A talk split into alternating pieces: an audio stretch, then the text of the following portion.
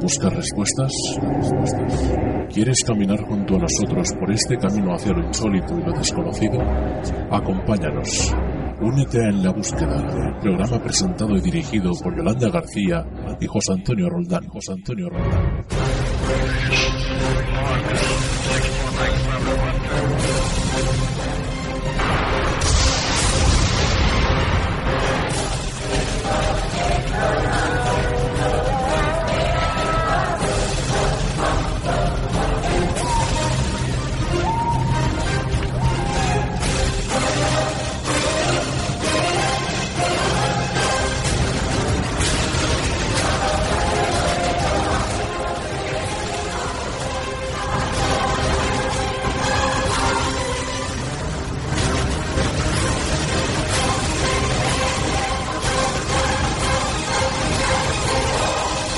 Crees que estás solo? ¿Crees que...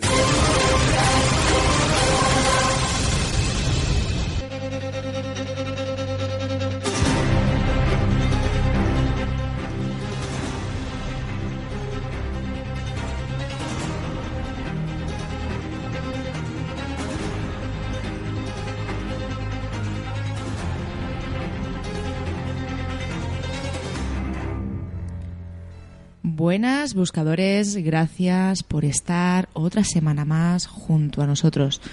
Nos esperan dos horas de misterio y esperamos que estés muy a gusto junto a nosotros. Muy buenas, José Antonio, ¿qué tal? ¿Cómo estás? Muy buenas, Yolanda, buscadores, buscadoras, pues eh, muy bien.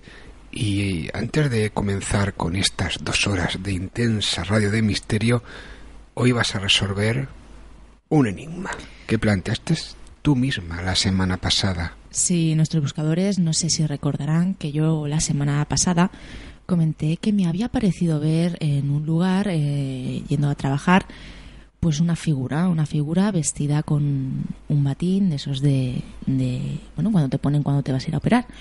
Pues bien, al final he podido resolver qué era lo que vi. El otro día eh, pasé por allí y al final pude contemplar eh, realmente lo que era y queridos buscadores, siento defraudaros. Yo no sé eh, cómo pude ver lo que vi o qué es lo que me hizo que me pareciera eso, pero bueno, eh, exactamente lo que hay allí es un muñeco de un cocinero. Un muñeco de un cocinero. Sí. O sea, tienes a la mitad de los buscadores y buscadoras diciendo, a ver, ¿qué vio Yolanda? ¿Ha visto algún ente, algún espectro, algún fantasma? Espíritu. No, era, es, bueno, era no, es, es un maniquí de un cocinero. A ver, pensad que son las 6 de la mañana, una no ha dormido bien, tiene sueño y los ojos son traicioneros.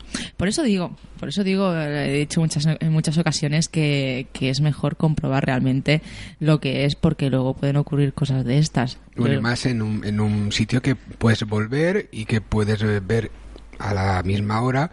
Eh, intentar ver si, si es lo mismo, ¿no? Y eso es lo que se ha hecho, ¿no? Bueno, yo creo que por lo menos hemos resuelto un misterio aquí en la búsqueda. Una lástima porque a mí me, me, llamaba poderosamente la atención. Digo, ostras, mira, por primera vez en mi vida he podido ver algo que no, que tenía que estar ahí. Ya puedes decir el lugar. Eh, sí, bueno, es un hostal que hay en la Pobla. En la Pobla, voy de camino, siempre paso por allí para ir a trabajar. Y, y, bueno, eso es, eso es, no hay nada más. Así son las cosas y así las hemos contado. Lo siento. No hay nada más. Bueno, sí, sí que hay. ¿Puedes eh, comentar un poquito lo que vamos a tener hoy en el programa?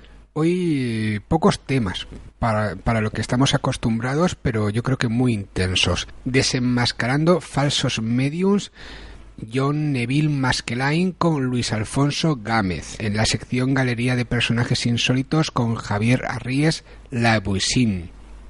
En Buscar Respuestas con Fernando Aisa, esa segunda parte de La Legión Perdida y el Vortex de Oregón en No es Oro, todo lo que reluce con Lucas Cobo. Y luego ya pues tendremos el final del programa con los comentarios de nuestros buscadores. Claro que sí. Y ahora no nos vamos a entretener más y vamos a comenzar con el programa.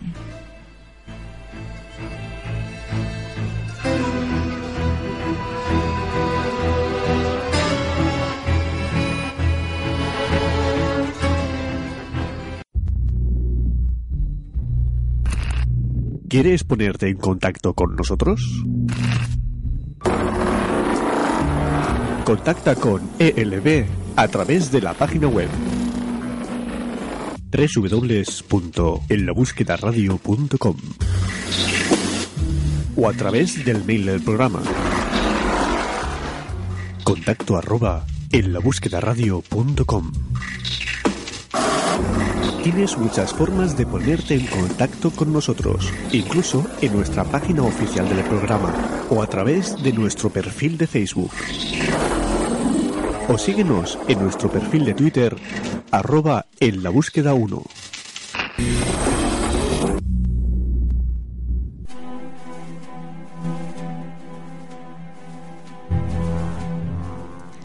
La búsqueda de respuestas, eh, queridos buscadores, nos lleva hasta Bilbao, donde se encuentra el periodista del Correo de Bilbao, Luis Alfonso Gámez, el cual también lleva el portal magonia.com, que bajo el subtítulo de Una ventana al mundo del misterio, intenta dar su visión escéptica sobre los temas de misterio.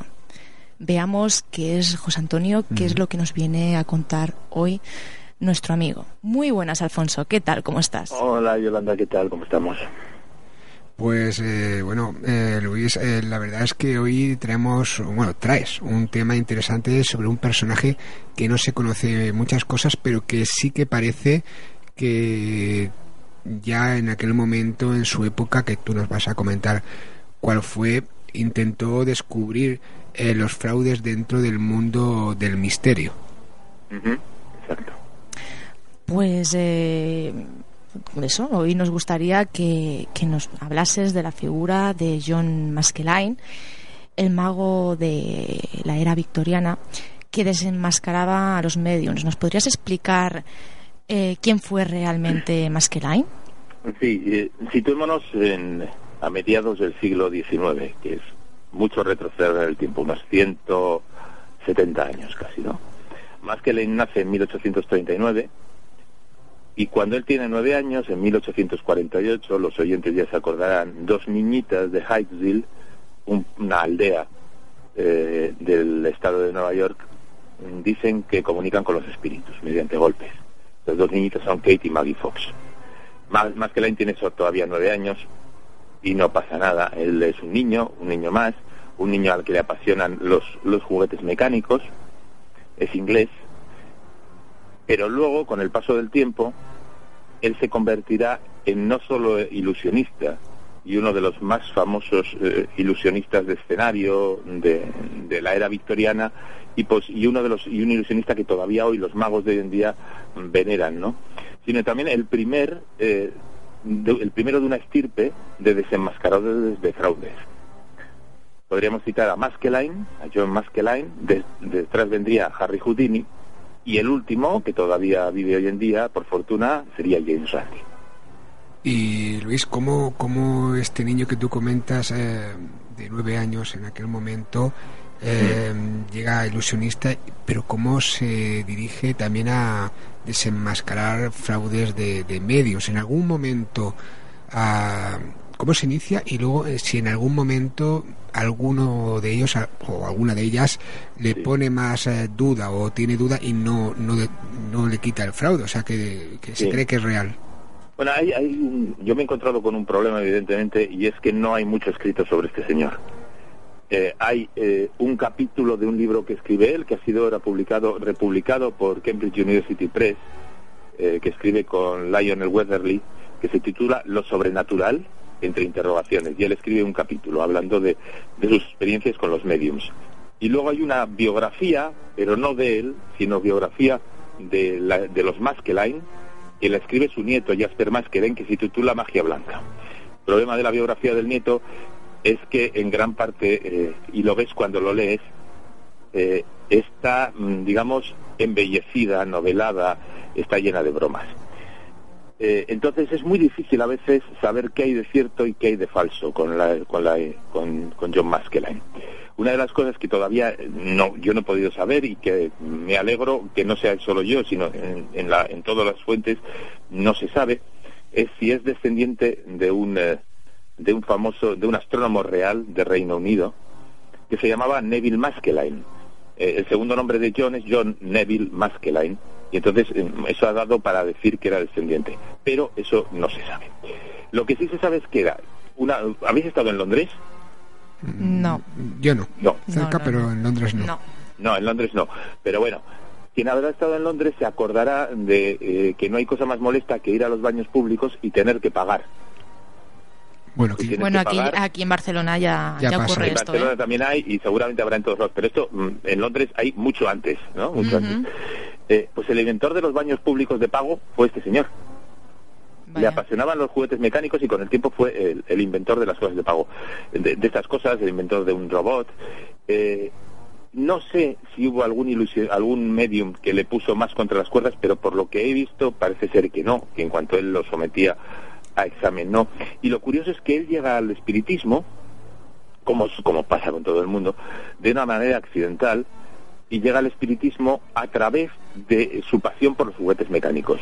Cuando es niño, en Cheltenham, su pueblo, eh, él se pone a ayudar a, un relojero, ¿no? Eh, digamos, eh, pues supongo que lo que hacía era recoger recados, entregar recados y poco más, y con el tiempo iría aprendiendo a, reparar piezas. Y entonces un día entra en la tienda un individuo que le da un aparato que él describe como raro, muy muy raro, un aparato que no tiene ni idea para lo que desde luego no es un reloj. Y el extraño individuo, le- lo que esto lo cuenta su nieto, el extraño individuo le dice que tiene un muelle roto y que se lo cambie. Y cuando el chaval intenta hacerle preguntas sobre para qué es el aparato, digamos que, que le responde, mm, le, le da largas y le da respuestas que no tienen nada que ver. Entonces, cuando regresa por la máquina, el individuo, más que la INC en estos momentos, posiblemente un adolescente, no, no está la fecha clara, el individuo lo que intenta es eh, sobornarle y decirle, mira, te doy dinero, pero no cuentes eh, que has arreglado esto. El chaval no coge el dinero y mm, se queda con la mosca detrás de la oreja y dice, pues, a ver si tendría un ladrón de, de casas por allí, ¿no? A todo esto él ya era aficionado a la magia, entonces en paralelo, eh, dos días del encuentro, pues está con sus amiguetes, eh, nos podemos imaginar a un grupo de adolescentes, pues posiblemente en el pub o donde sea, hablando de la magia, hablando de magia, y les dicen que está actuando un espiritista americano en, en un pueblo relativamente cercano, pero lo suficientemente lejos como para que ellos no puedan ir. Y que ese espiritista hace que manos invisibles, las manos de los muertos, respondan mediante golpes en una mesa a, las preguntas del público. O sea, como hacían las Fox con los huesos de los pies, pero este lo hacía, con, digamos, había golpes que le atribuía a las manos invisibles de los muertos. Eh, cuando les dice, les pregunta a sus amigos cómo era este señor, eh, ellos le describen y, y el joven John deduce que es el tipo que ha ido a, a entregarle el aparato y que le quiso comprar. Con lo que luego él acaba deduciendo cómo puede funcionar ese aparato para dar golpes a hurtadillas sin que eh, la gente se entere. Se lo cuenta a sus amigos y esa noche, como si fuera una película de, de intriga, el grupo se conjura para eh, desenmascarar a mediums. Ellos creen en la magia desde el punto de vista del ilusionismo y se conjuran para desenmascarar a todo tipo de mediums en cuanto pasen por el pueblo, por Cheltenham. Entonces, ese es el inicio. Digamos, eso es la primera vez. Seguramente igual hay alguna anterior, pero esa es la Mm. primera vez. Esto es 1865 aproximadamente, 1864, 65 puede ser. Esta es la primera vez en la que un grupo de magos se conjura para, digamos, en decir, dejar claro lo que es magia y lo que es un engaño o- y lo que es magia disfrazada de engaño. Y pronto se les presenta la, la primera oportunidad. Porque, Alfonso, ¿cómo afrontaba John Maskelyne los casos que intentaba desacreditar? Bueno, eh, yo me he centrado mucho, eh, estoy leyendo sobre él y, y me he centrado sobre todo en un caso, eh, porque estoy intentando buscar más documentación, un caso que es el primero.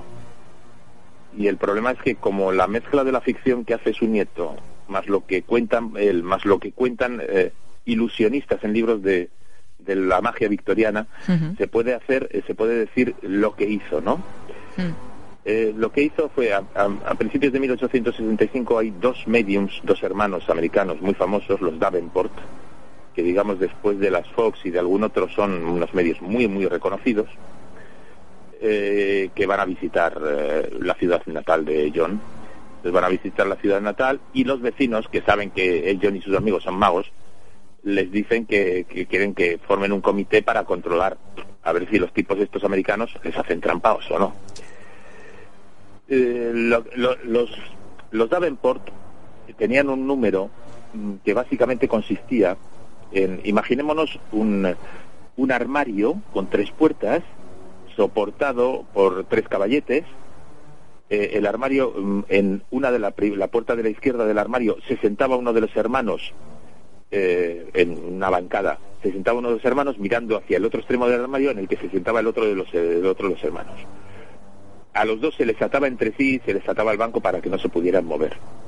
Y en mitad, en la zona, en la puerta central del armario, que era muy grande, cabía una persona de pie, pero ellos estaban sentados, se metían diversos instrumentos musicales, que si una cornetita, eh, un violín, una guitarra, campanas, eh, panderetas, cosas de ese tipo, ¿no? Entonces los Davenport lo que hacían era eh, meterse ahí cuando el público, al público le decían que esto siempre me llama mucho la atención, ¿no? La ingenuidad que tenemos los seres humanos. Eh, te dicen que los espíritus solo se manifiestan a oscuras. Y dices, ¿por qué narices, no? ¿Qué les pasa? ¿Tienen fotofobia? Bueno, pues estos decían que los espíritus solo se manifestaban a oscuras.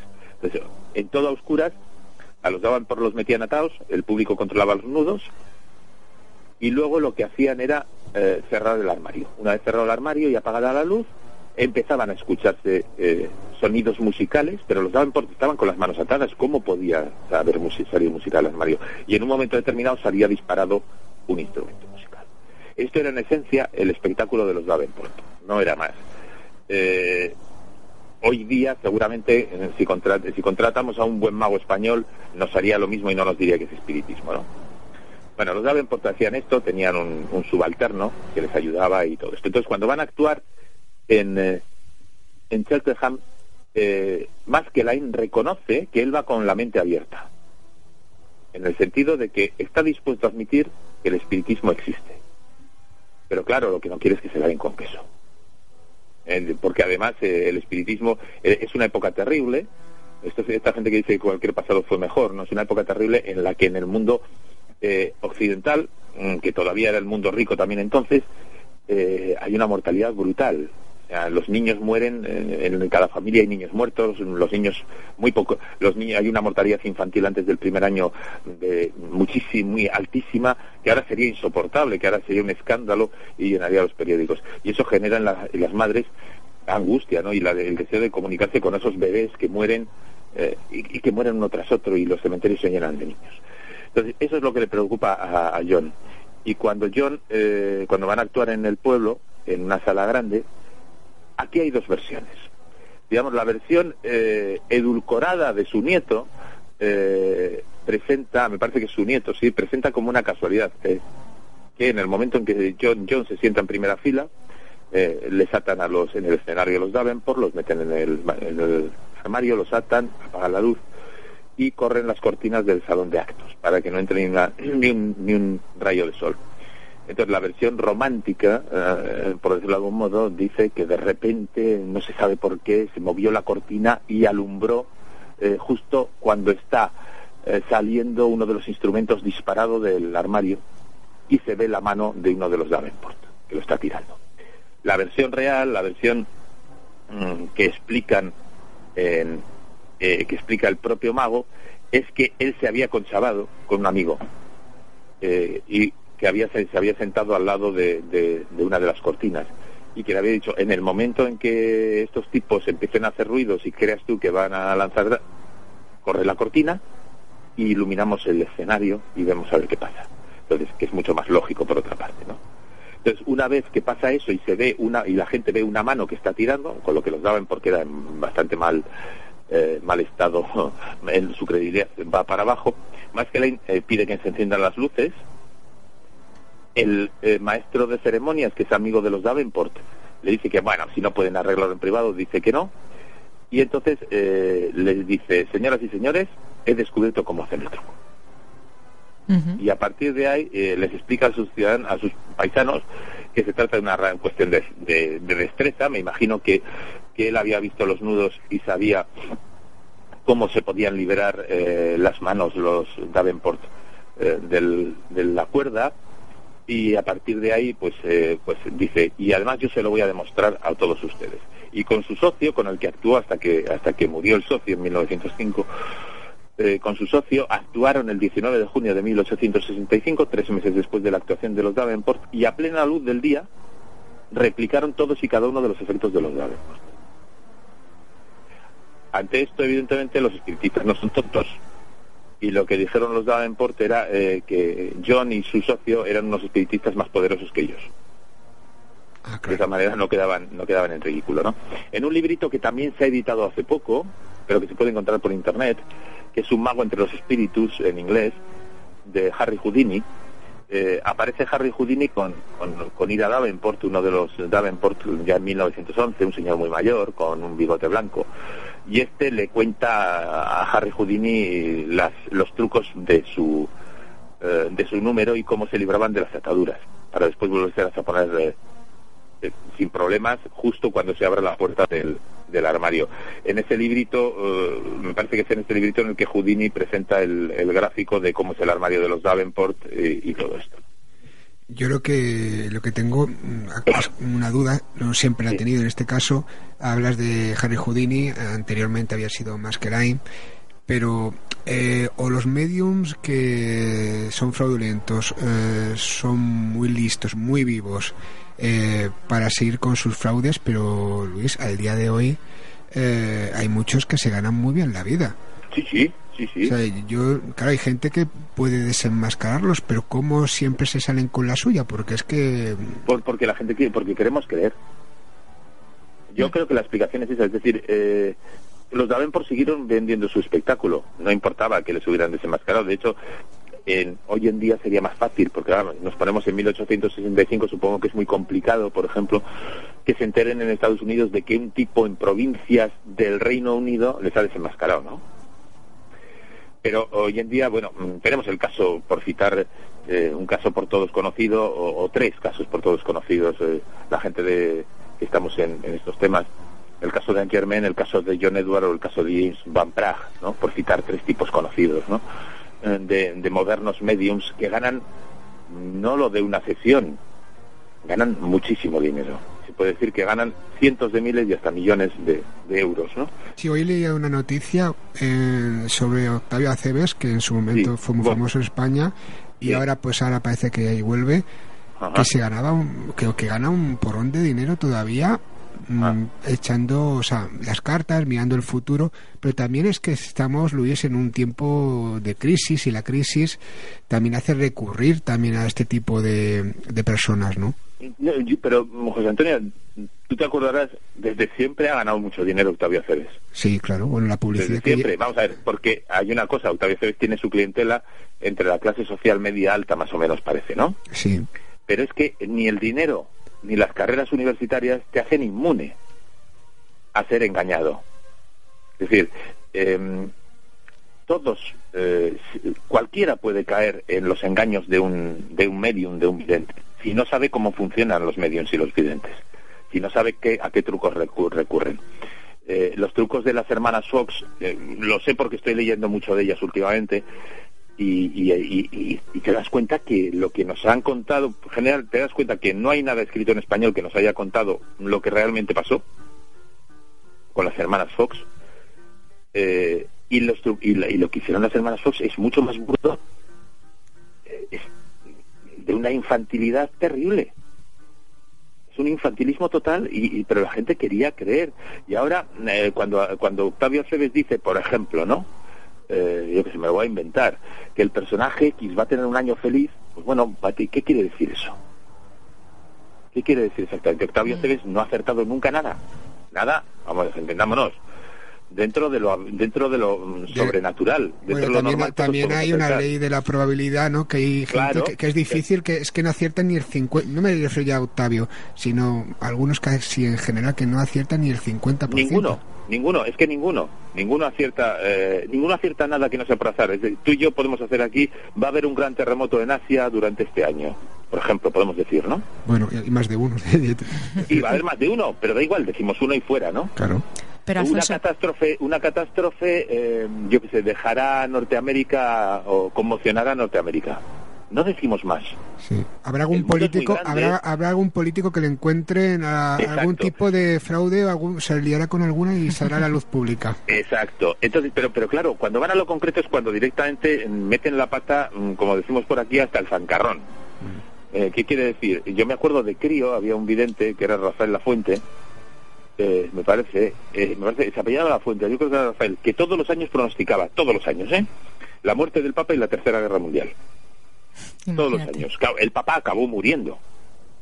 Pero es como Fidel Castro. A Fidel Castro los videntes lo llevan matando mm, desde prácticamente desde que desde que Fidel Castro eh, eh, eh, subió al poder. O sea, es, es una cosa alucinante. No acierta nada. Mm, Hay casos dramáticos, ¿no? La recientemente fallecida Silvia Brown, medium americana, que ha ganado muchísimo dinero, pero muchísimo dinero con espectáculo en Las Vegas. Eh, esa, eh, llegó a, digamos que es culpable indirecta del suicidio de una mujer. ¿Os acordáis de las tres chicas americanas que estuvieron durante muchísimos años secuestradas por, por un salvaje en, no me acuerdo si era Cleveland, Detroit, no me acuerdo dónde era, que, que salieron hace poco en los medios y que se la, la rescató la policía? A ver si lo encuentro, os digo ahora.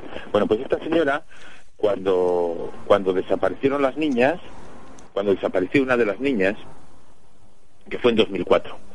Eh, fue en 2004 y las niñas son en Ohio, exacto. Es que he encontrado la referencia, ¿eh? Disculpad. Sí, sí, no, no, no te preocupes, no pasa nada. No, pero quiero dar el dato concreto, ¿no? Eh, en- eh, estas niñas han aparecido, aparecieron las tres niñas, eh, Amanda, una de hace poco, en, en mayo del año pasado, después de 10 años de cautiverio a manos de un salvaje que las violaba y todo esto, ¿no? Una, cosa, una historia Mm. terrorífica eh, y de estas niñas de, de Ohio. Entonces, eh, Silvia Brown ¿Mm? un programa de televisión y a una de las, mm, la madre de una de las niñas eh, le dijo, no está viva, cariño. Tu hija no es de, no es de, eh, no es de las que no llamarían por teléfono. Imagínate. La madre ¿Mm? entró en depresión y falleció dos años después, según en aquel momento se, se informaba, con el corazón roto.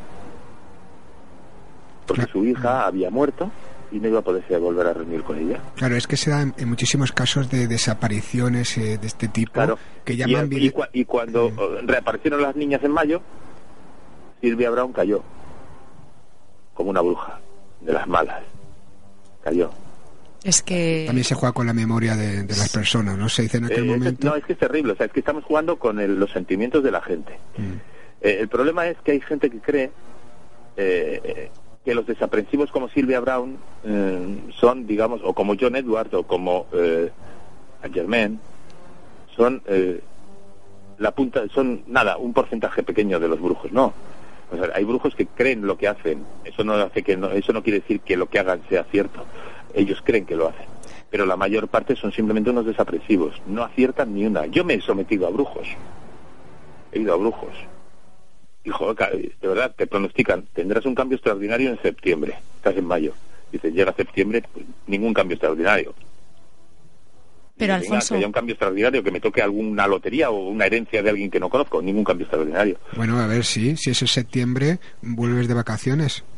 Sí, pero eso no es un cambio extraordinario para bien, volver de vacaciones para mal. volver de vacaciones para mal.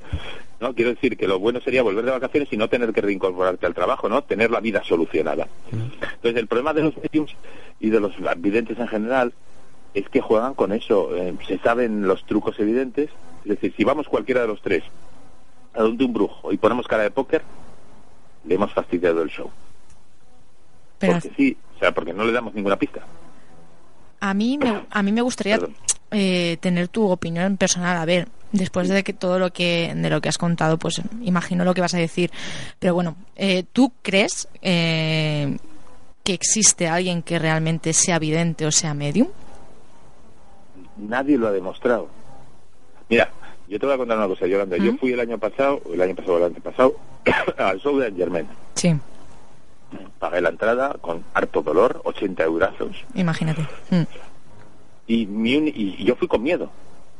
Pero con miedo a que eh, tuviera un aparataje de, para el engaño tan sofisticado eh, que yo no pudiera verlo. Y que no pudiera decir, sé cómo lo hace, ¿no? Digo, pues si emplea radiofrecuencia, yo no tenía detector de radiofrecuencia. Fui como un espectador más. Bueno, pues te encuentras con que es todo tan burdo. Los humanos somos muy, muy inocentes. Es muy fácil engañarnos, pero a todos, ¿eh? Yo no creo que yo sea mm, más inteligente que nadie. Eh, lo que pasa es que eh, me paro a pensar, y si nos paramos a pensar todos, todos, ¿eh? cualquiera, y eso está comprobado, eh, nos da menos gato por liebre. O sea, en vez de dejarnos, cuando vemos a un, o sea, es llevarlo al extremo, lo sé, pero cuando vemos un tarotista estos de la tele, ¿no? Que aparentemente adivinan muchas cosas, aparentemente. Grabémoslo y volvámoslo a ver.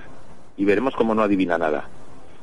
Claro, a no ser que antes le haya sacado, que siempre cabe la posibilidad, eh, el, el, el operador telefónico a quien ha llamado de qué quiere averiguar la persona, ¿no? Bueno, de hecho, Claro. se, de hecho se Pero hace. bueno, es tan, es tan bobo a veces la cosa que, y, y la gente es tan sincera, la gente cree con tan buena fe que a veces cuando están hablando con un estafador de estos y les dice el estafador, yo qué sé, ay mi niña, veo que que viene, llamas porque quieres saber sobre los estudios de tu hija y le dice la señora, sí, es lo que le he comentado a la telefonista. no, o sea, es- Sí, sí, sí, sí. es, es- es todo muy burdo, ¿no? Pero de verdad, yo he ido, cuando grabamos Escépticos, yo fui, eh, José y yo fuimos a varios brujos. Eh, les- yo me puse delante de los brujos, les, quise convencer para que me hicieran todo tipo de perrerías. Y les digo, yo me dejo, o sea, yo me dejo que, que hagamos una sesión espiritista y convoquemos a mi padre. Y lo hicieron. Eh, y me decían que no. No, no. no, no, no, esto no es un espectáculo. Digo, que no, no, vamos a hacérmelo, o sea, que yo me presto. Y yo, una tarotista, le digo, venga, échame las cartas y, y lo que sea lo que, lo que el tarot quiera, ¿no?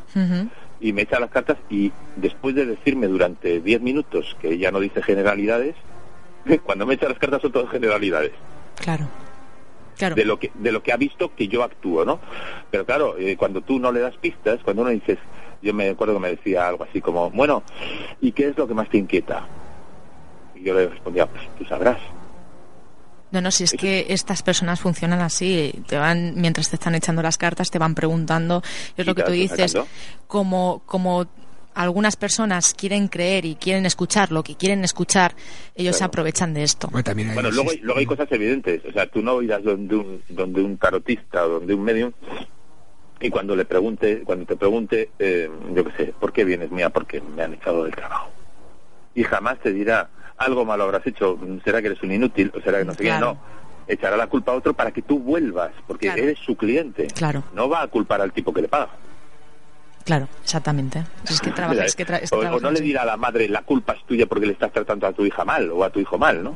Claro, y también hay mucho de psicología porque a veces Todo, no, hace todo, fa- no, todo. hace, no hace falta ni decir nada para que tus gestos, tu- Exacto, tus tu miradas, todo... eh, Y luego lo que comentaba Alfonso de, del Angermain. O sea, yo lo que yo he podido ver, no sé si tiene algo que ver con el espectáculo, con lo que hacían en televisión. Yo las veces que lo veía, que lo veía en televisión, eh, yo decía, es que es todo tan, tan lógico. Es decir, eh, se ponían a, eh, estoy viendo a una mujer que te está, que me está diciendo esto. A ver, todos tenemos una mujer que ha fallecido, sea abuela, sea lo que sea. Y claro, a ver, Pero ya verás que juegan sobre seguro. Es el caso Claro. típico del telepredicador de Estados Unidos. eh, hay programas allí a, a porrillo sobre este tema. Te cogen una información a la entrada y luego sobre Ah, eso va... y- pero, incluso- pero fíjate, José Antonio, no lo necesita. Mm. Porque lo que decía Yolanda es que es. Yo entré con miedo a decir, Mm. no lo voy a poder pillar. Es burdísimo. Claro, es que es, Es peor, es peor que Sandro Rey. Es que, y aparte, ¿sabes lo que, lo que ocurre? Luego ya las personas, eh, Sí. claro, si te tocan, depende de qué familiar te toquen. O sea, si tú tienes un fallecido muerto, tu abuela, por ejemplo, y esta mujer te está diciendo, veo a una mujer eh, Sí. que te, no sé qué, claro, eh, es la persona a la que se lo estás contando eh, se siente mal. Y claro, ya es que ya se lo da todo, se lo da todo a ella Exacto. Para que lo ya, te... perfectamente. Claro, Perfectamente. Mira, lo que hace, lo que hace es muy burda, es muy mala. Mm. Es muy, muy mala. ahí está, es que es, es eso lo que te hace yo, por lo que yo he podido ver en Eh, televisión. Pues es peor todavía en, en directo.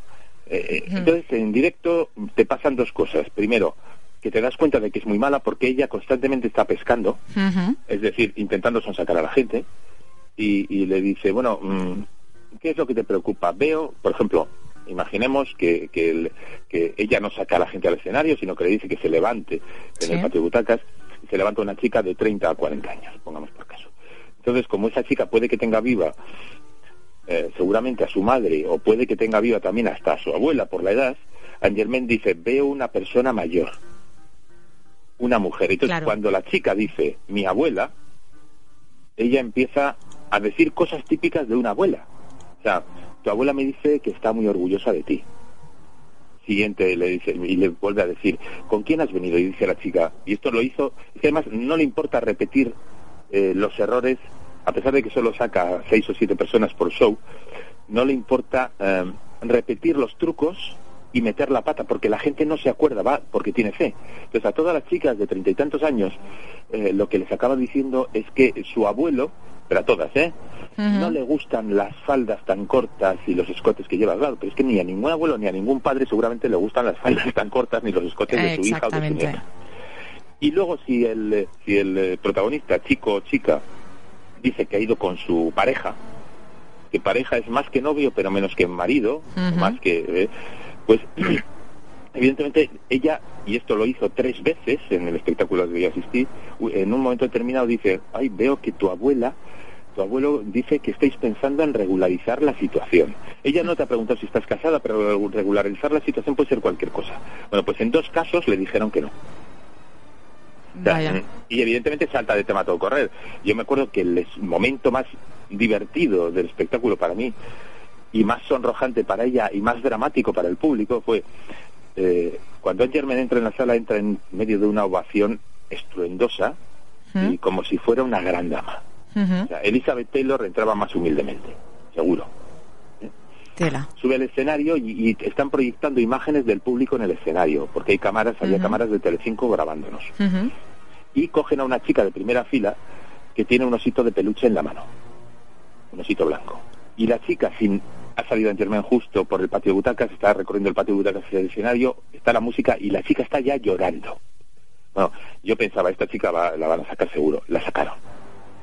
Estaba la preparado. empezaba a contar, bueno, veo, veo un, un bebé, veo algo de un niño y la chica hace como así, como sí con la, Ujú. no hace ningún gesto y entonces Saint Germain se pone a caminar como si fuera un niño de dos años y a decir mamá, mamá, mamá. Bueno, todo, vamos a ver, visto desde fuera es ridículo, Ujú. visto desde la gente que cree en ello es dramático. Entonces después de cinco minutos o algo así, y, y tengo la cinta, ¿eh? tengo la grabación, después de cinco minutos o algo así en la que Germain eh, está hablando del bebé, del bebé, del bebé, del bebé y del bebé y venga, venga, el bebé para arriba y para abajo y el bebé camina y el bebé siente solo y tú le querías y no sé qué. Le pregunta a la niña, a la chica, le dice, bueno, mm, ¿y ¿quién crees tú que es? Y dice la chica, "Tú, mi padre. Y dice, bueno, aquí algo no cuadra. Y se queda decir- pálida Germain y dice, pero, pero hay, hay, hay algún bebé muerto en la familia. Y dice la chica, no. Bueno, mi tía, que estaba al lado suyo, mi tía ha tenido un aborto. Y dice, eso es.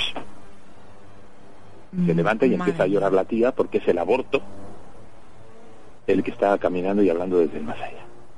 Claro, es que Es que, es que es alucinante. Es todo así, pero es que verlo en directo da mucho miedo en el sentido de que eh, hay mucha gente muy crédula. Fueron Mm. una familia que eran, eh, no me acuerdo si cinco o seis chicas y un chico. El chico era claramente el más joven, la chica mayor mm, pues, se llevaba bastantes años con él. Entonces se levanta la chica mayor y le dicen, ¿con quién has venido? "Pues con mis hermanos. Se levantan todos y dices, uff, tantos hermanos estos vienen a conectar con sus padres, ¿no?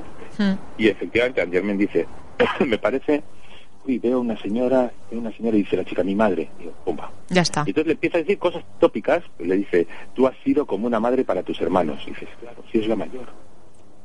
No me fastidies. Y luego el chico, que era el más joven, le dice ya, tu madre me dice que has sido muy deseado. Claro, si es el último chi- el único chico en un grupo de chicas, han ido a por él. Claro, que dice cosas que son lógicas totalmente. Claro, es que juega con la lógica. Exacto. Juega con la lógica. Lo que pasa es que eh, es de una crueldad salvaje, de verdad. A mí me parece muy cruel el espectáculo. Claro, porque están Y- jugando con los sentimientos de las personas que Hay- están hay, dos allí. cosas que yo no aguanto. Mm, Bueno, hay muchas, pero hay dos que no aguanto en especial. Que son a quienes se aprovechan de cuando estamos mm, bajos anímicamente, como puede ser cuando perdemos a un ser querido o cualquier otra situación de ese tipo, y a quienes aprovechan de cuando estamos bajos por cuestiones de salud.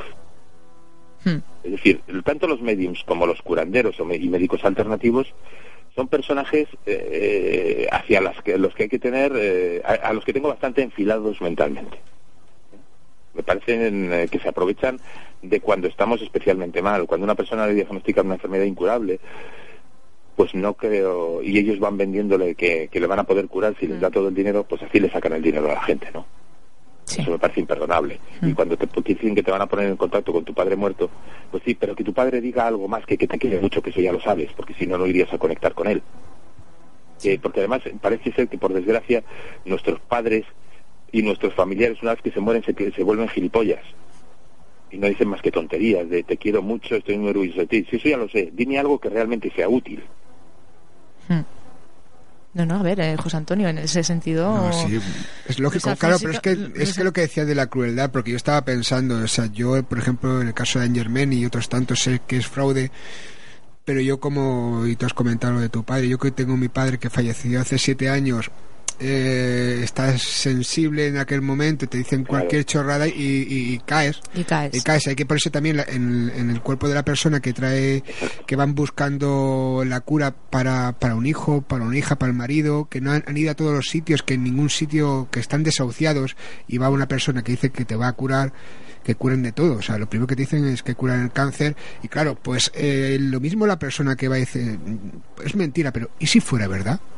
Y caen. Ya, Mm. pero es que eh, eh, si fuera verdad no vale. Ya, O pero sea, bueno. no hay ningún caso de curación milagrosa del cáncer, no hay ningún caso de conexión con el más allá que no hayan dicho más que perogrullada a los muertos. No hay ningún caso. O sea, eh, al final lo que nos están vendiendo son falsas esperanzas, nos están engañando. Eh, y nos están sacando los cuartos, nos están estafando intelectualmente y económicamente. A mí me parece terrible, o sea, yo lo paso muy mal. Yo, yo reconozco que debo ser, eh, o igual soy un tío muy raro, porque en ya sabes, José Antonio, que a mí no me duelen prendas y yo, estos tipos son unos estafadores, pero yo lo paso muy mal por la gente. A mí me da pena la gente y yo creo que esa gente necesita atención y necesita ser defendida, no por mí, pero necesita ser defendida por las autoridades que no dejen que haya cosas así, ¿no?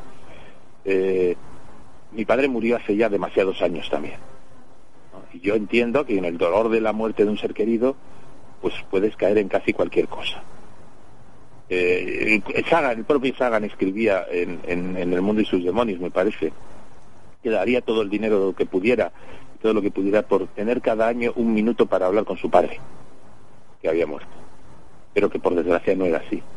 Claro, mm, esa es la historia. Mm, Yo me acuerdo de, de cómo Angermen, por ejemplo, le vendía, me parece que a Kiko Rivera, Paquirri, Paquirrin, que de acuerdo no es un dechado de inteligencia, pero bueno, eh, para mucha gente es hasta un ejemplo.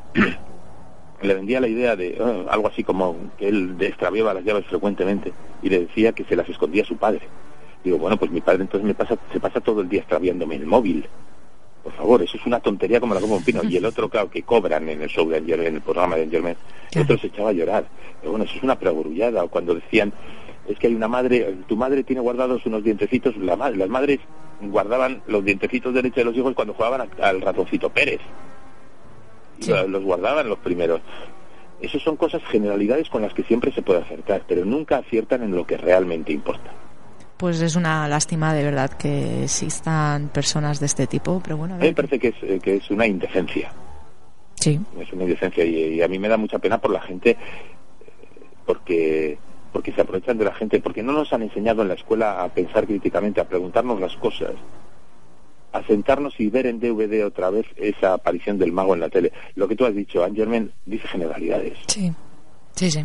Es así, es así, ya te digo, yo lo, yo me di cuenta, bueno, las veces que la vi en televisión, es que dije, no me puedo creer cómo hay personas que se crean esto, pero es lo que decimos, Pero bueno, eh, la personas campaña que tenía, mal. la campaña publicitaria que tenía. Sí, bueno, mujer pero a ver, Sí, sí, pero, pero- pero a ver, por mucha campaña publicitaria Exacto. que hay, es que era tan evidente lo que estaba haciendo que, bueno, a ver lo que decimos, hay personas que están mal, hay personas que se creen mal las cosas que otras y bueno, es lo que hay, esto de esto se La aprovechan pues estos mayoría, la personajes. mayoría de evidentes que están de madrugada eh, son actores, Mm, por lo tanto, sí. imagínate. Luis Alfonso Gámez, muchísimas gracias por haberte acercado a los micrófonos de En la Búsqueda y te esperamos en otra ocasión. muchas gracias a vosotros Yolanda y José Vale, hasta otra. Hasta otra. otra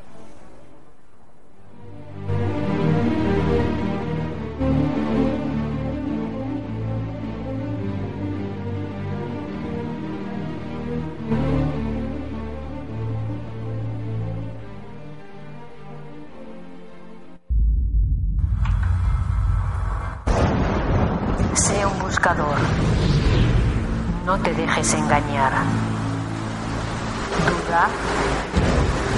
Investiga. Piensa. Sé un buscador.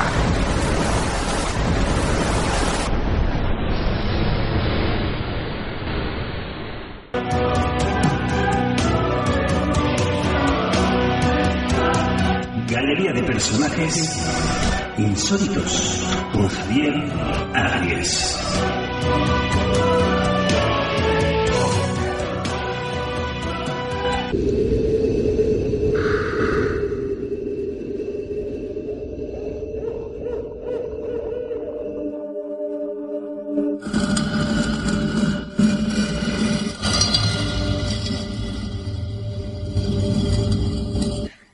Pues eh, volvemos a una sección que estrenamos hace bien poquito que lleva Javier Arries eh, llamada Personajes No, no. no.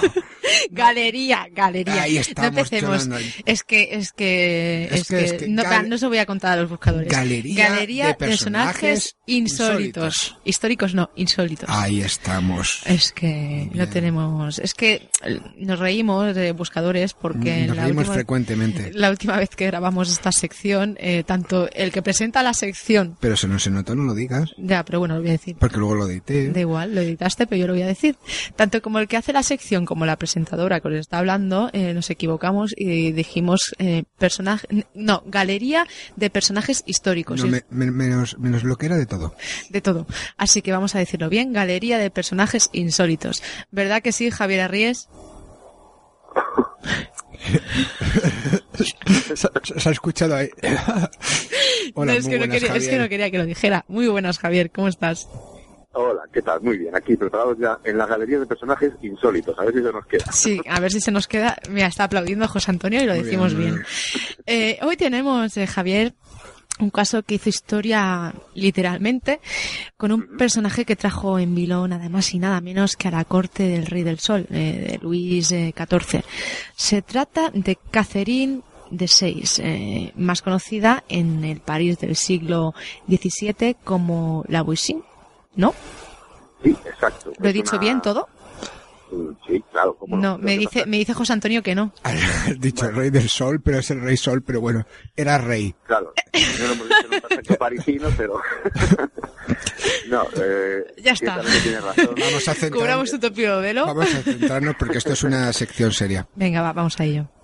Javier. Es una, es una mujer realmente interesante, además metida en toda una, una trama, como vamos a ver, pues que tiene prácticamente de todo, desde venenos, hechicerías, eh, tramas de intrigas de palacio, y bueno, realmente pues causó historia porque eh, hay personajes muy relevantes en la, historia que están totalmente involucrados en este caso, ¿no? En este caso en el que eh, ponemos como protagonista a Catherine, pero en realidad están involucrados muchos eh, personajes del país de la época, algunos de los bajos fondos, por decirlo así, de París y otros pues de la, de la corte del Rey ¿no? Luis XIV, que por entonces estaba convirtiendo a Francia en el, país más poderoso de, de Europa. Aquella corte del Rey era la que miraban prácticamente todas las cortes de, de Europa, en cuanto, ya no solamente en cuanto a moda, sino como decía antes, la influencia política de Francia en ese momento era, pues, eh, yo creo que la, la que más ha tenido en, en toda su historia. Y toda la trama en la que se ve envuelta esta mujer, que se conoce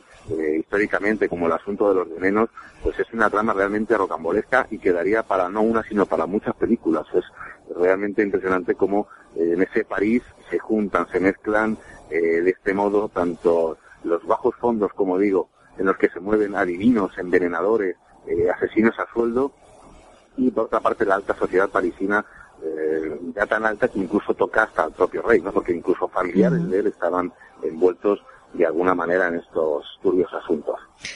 Javier, nuestro personaje empezó a interesarse desde muy joven en todo tipo de ciencias ocultas, ¿verdad? Sí, así es. Catherine, desde muy joven, desde los nueve años, según confesaría más adelante, pues estaba interesada en todo tipo de magias. A ella le gustaba practicar todo tipo de ciencias adivinatorias, entre ellas estaba la, la quiromancia, que como sabéis es eh, tratar de adivinar el porvenir de, de las personas a través de las líneas de su mano. Y también estaba pues muy versada durante, a partir de esos nueve años, pues fijaros, no dejó de, de estudiar en, este tema en la fisionomía, ¿no? que es el adivinar el futuro y el y también el temperamento por las formas de la cara, ¿no? Y por la forma de la cabeza, ojos, labios, etcétera. Entonces, con estas eh, aficiones, mm, ella siempre estuvo pues muy interesada, ¿no? En todo lo que tiene que ver con, con artes ocultas, con, con la magia, con, con, la brujería, y le resultaría pues eh, realmente un negocio muy sustancioso, ¿no? Más adelante. Ella se casó con un, con un joyero, con Antoine Monvoisin, que fue eh, un poco el que le dio eh, el apellido, Monvoisin, que literalmente en castellano significa eh, mi vecino, allá la conocían como la Guasín, la vecina. Entonces ya prácticamente más que Caterine, aquellos que la conocían, sus familiares, sus, sus, amigos, incluso sus clientes, la conocían así, ¿no? Como la Guasín, que en castellano sería algo así como la vecina. Sea, alguien bastante próximo y como muy eh, acostumbrada a entrar por las puertas de atrás, a veces de casas con, con mucha, con mucha raigambre aristocrática. Eh, como decía, se casó con Antón, con Antoine Monvoisin y este hombre que era joyero, pues se arruinó. La casa entonces estaba pues, prácticamente sin dinero que entrara en ella y Catherine fue aprovechar esa, esa habilidad que tenía con, con las mancias desde que desde que era una niña prácticamente y empezó a poner una consulta, ¿no? Entonces empezó a, hacerse con clientes y empezó allí a haber un, negocio bastante próspero. De hecho, invertía bastante en él. Por ejemplo, para darle así un poquito más de, seriedad a sus puestas en escena, llegó a gastarse 1.500 libras, que entonces era una cantidad bastante importante, en una túnica de terciopelo carmesí bordada con, con águilas de oro y, bueno, en preparar un poco lo que era su, su gabinete para impresionar a los a los uh, clientes potenciales y hacerles creer realmente en sus en sus uh, poderes. O si todo se quedara así, pues bien, pero ya veremos que Catherine pues, se dedicó a, meterse en aguas más profundas y bueno, qué tipo de aguas más profundas y sobre todo si esas aguas que ahora más o menos nos vas a comentar, si el producto de, de lo que hacía, eh, que no era nada bueno, ¿por qué no llamó la atención a las autoridades? Sí, claro, pronto empezó a correrse la voz, ¿no? De que ella estaba pues haciendo sus prácticas de brujería. Tenemos que tener en cuenta que pese a que en la corte y realmente en la calle también el ambiente era bastante profano, por decirlo así. Ya sabéis que la corte de Luis XIV tiene fama de ser eh, pues un lugar en la que los amantes estaban prácticamente eh, bien vistos, incluso entre, entre personas casadas, y la verdad es que la moral era un tanto ligera, ya digo, en tanto en la calle como en como en la propia corte y sobre todo en la corte, ¿no? Donde aparte de, de las costumbres más o menos nobles y cortesanas, pues reinaba un poco de, de cierta liberalidad en cuanto a la, a la moral cortesana. Eh, ella empezó a llamar la atención con sus, con sus actividades y pese a esta moral liviana, como decíamos, pues evidentemente estaban por allí los vigilantes de la religión, eh, intentando ver todo tipo de herejías y etcétera, que pudieran eh, mancillar un poco lo que era la, la, la fe católica y tal, ¿no? Entonces, eh, llamó la atención de, de la congregación de la, de la, misión, que es una, era un grupo compuesto por sacerdotes de, de San Vicente de Paul, y ella pues fue interrogada por profesores de la Sorbona que estaban especializados en capturar, por decirlo así, a, a gente que practicaba pues mancias o cosas que estuvieran relacionadas con la brujería, con algún tipo de herejía, pero eh, Catherine, una de las eh, cosas que se decía de ella era que tenía una eh, pues una cara que inspiraba simpatía, ¿no? Y que realmente parecía muy dulce y, y, y buena persona, e incluso pues iba a misa todos los todos los domingos y hacía alarde de, de, de, de ser una persona piadosa y eh, siempre pendiente de, de, los demás, etcétera. Entonces consiguió salir un poco con, bien parada de, de, de este interrogatorio, ¿no? En el que ella se había uh -huh. fijado en ella. Esto ya la, la impulsó a seguir un poquito más adelante, ¿no? Sería un poquito como más, uh, como más segura. Y ahí empiezan las, las, las, las cosas. Ella empieza un poco a sentirse como más firme, más afianzada y como que ya ha pasado ese, esa, esa vigilancia y se va a meter en, en más regionales, por decirlo así. Hay un momento importante en la vida de Boisin eh, que es cuando directamente se inclina hacia el satanismo. ¿Cómo llega a sentirse, bueno, a convertirse en satanista? ¿En satanista? Eh, ¿Qué actos comete en aquel momento? Pues, poco a poco va derivando hasta aquí. Y como decía, al principio, pues eso, se muestra como una mujer muy que va siempre a, a misa, etcétera. Pero eh, empieza a haber ese negocio ahí esa, y cierto afán por el dinero, ¿no? y bueno, al principio pues se queda con sus, con sus, eh, con sus consultas de, de evidencia, etcétera.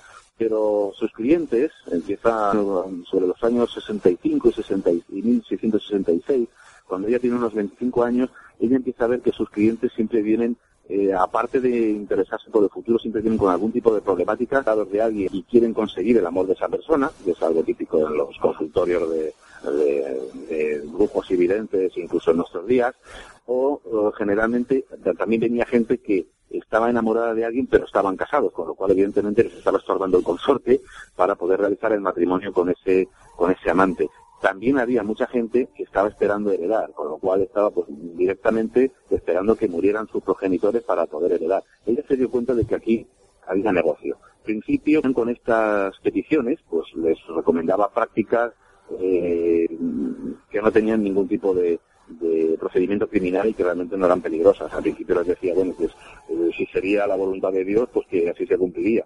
En otros casos ya empezaba a decirles que eh, que fueran a cierta iglesia, a visitar a ciertos santos, para pedirle eh, eh, por, por esas peticiones que en realidad no eran realmente muy, muy de moral muy positiva, que digamos, ¿no? Y al final pues acabó vendiéndole recetas. Al final vio que aquello, bueno, que aquello daba dinero. Y acabó vendiendo recetas, acabó vendiendo amuletos, acabó creando, por un lado, para aquellas personas que querían atraer a alguien del sexo opuesto, pues polvos de amor, afrodisíacos, y bueno, pues los, los típicos polvos de amor eh, que proceden de la farmacopea brujeril, pues contenían todo tipo de, sustancias eh, más o menos escabrosas, como huesos de sapo, limaduras de hierro, por aquello de que el hierro es magnético y, y hace que se atraigan, la típica cantárida o mosca española, que ni es mosca ni es española, es un escarabajo que eh, mm, se utilizaba en medicina porque produce llagas en la piel y se suponía que esas absorbían los, los, las intoxicaciones o los venenos que procedían de diferentes enfermedades.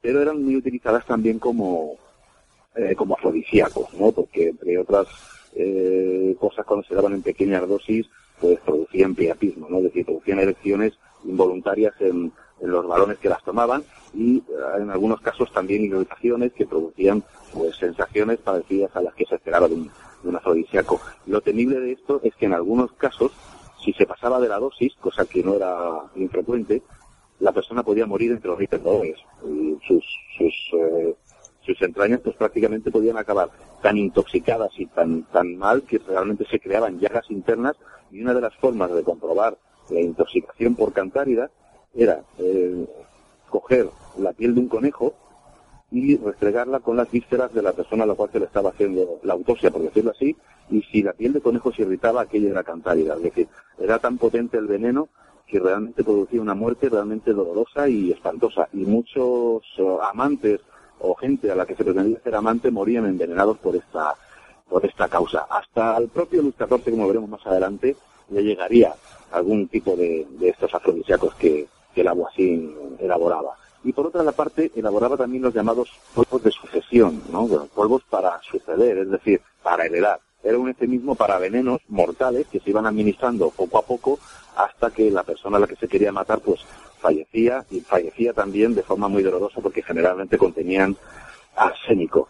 Estas prácticas empezó a, a realizarlas así cada vez más como más envalentonada, ¿no? A la hora de que de, sentirse un tanto impune y de que sus crímenes no iban saliendo a la luz y cada vez pues las iba practicando más. También empezó a usar sus conocimientos de, de hierbas y de botánica, eh, empezó a hacer de comadrona, a hacer eh, todo tipo de fórmulas botánicas también, practicar abortos, pero ya el colmo fue cuando, llevado por su amante, eh, un mago llamado Adam Isaac, que era un colaborador suyo también, y por otro, por un sacerdote renegado que hacía misas negras, pues poco a poco la fueron llevando hacia la magia negra y hacia el satanismo. Entonces, eh, digamos que asesorado por estas, por estos personajes, ella misma eh, se metió en el negocio de hacer misas negras, en las cuales pues se hacían peticiones a, a Satán y el peticionario, pues eh, de alguna forma vendía su alma al diablo para que eh, sus, uh, sus deseos se cumplieran, se realizaran. Claro, y todo esto de ya cuando incluso se mete en el satanismo, más todo lo que hace hace que la sociedad de aquella época su negocio, por decirlo de alguna manera, prospere, ¿no? Incluso eh, llegue a las cotas más altas de, esa sociedad, incluso llegando a, a digamos, establecer una cierta amistad y también a trabajar para una favorita del rey Luis y luego eh, incluso intenta matar al rey. Explícanos un poco todo esto porque esta mujer eh, pudo hacer eh, un poco cambiar la historia como, como, como se decía al principio.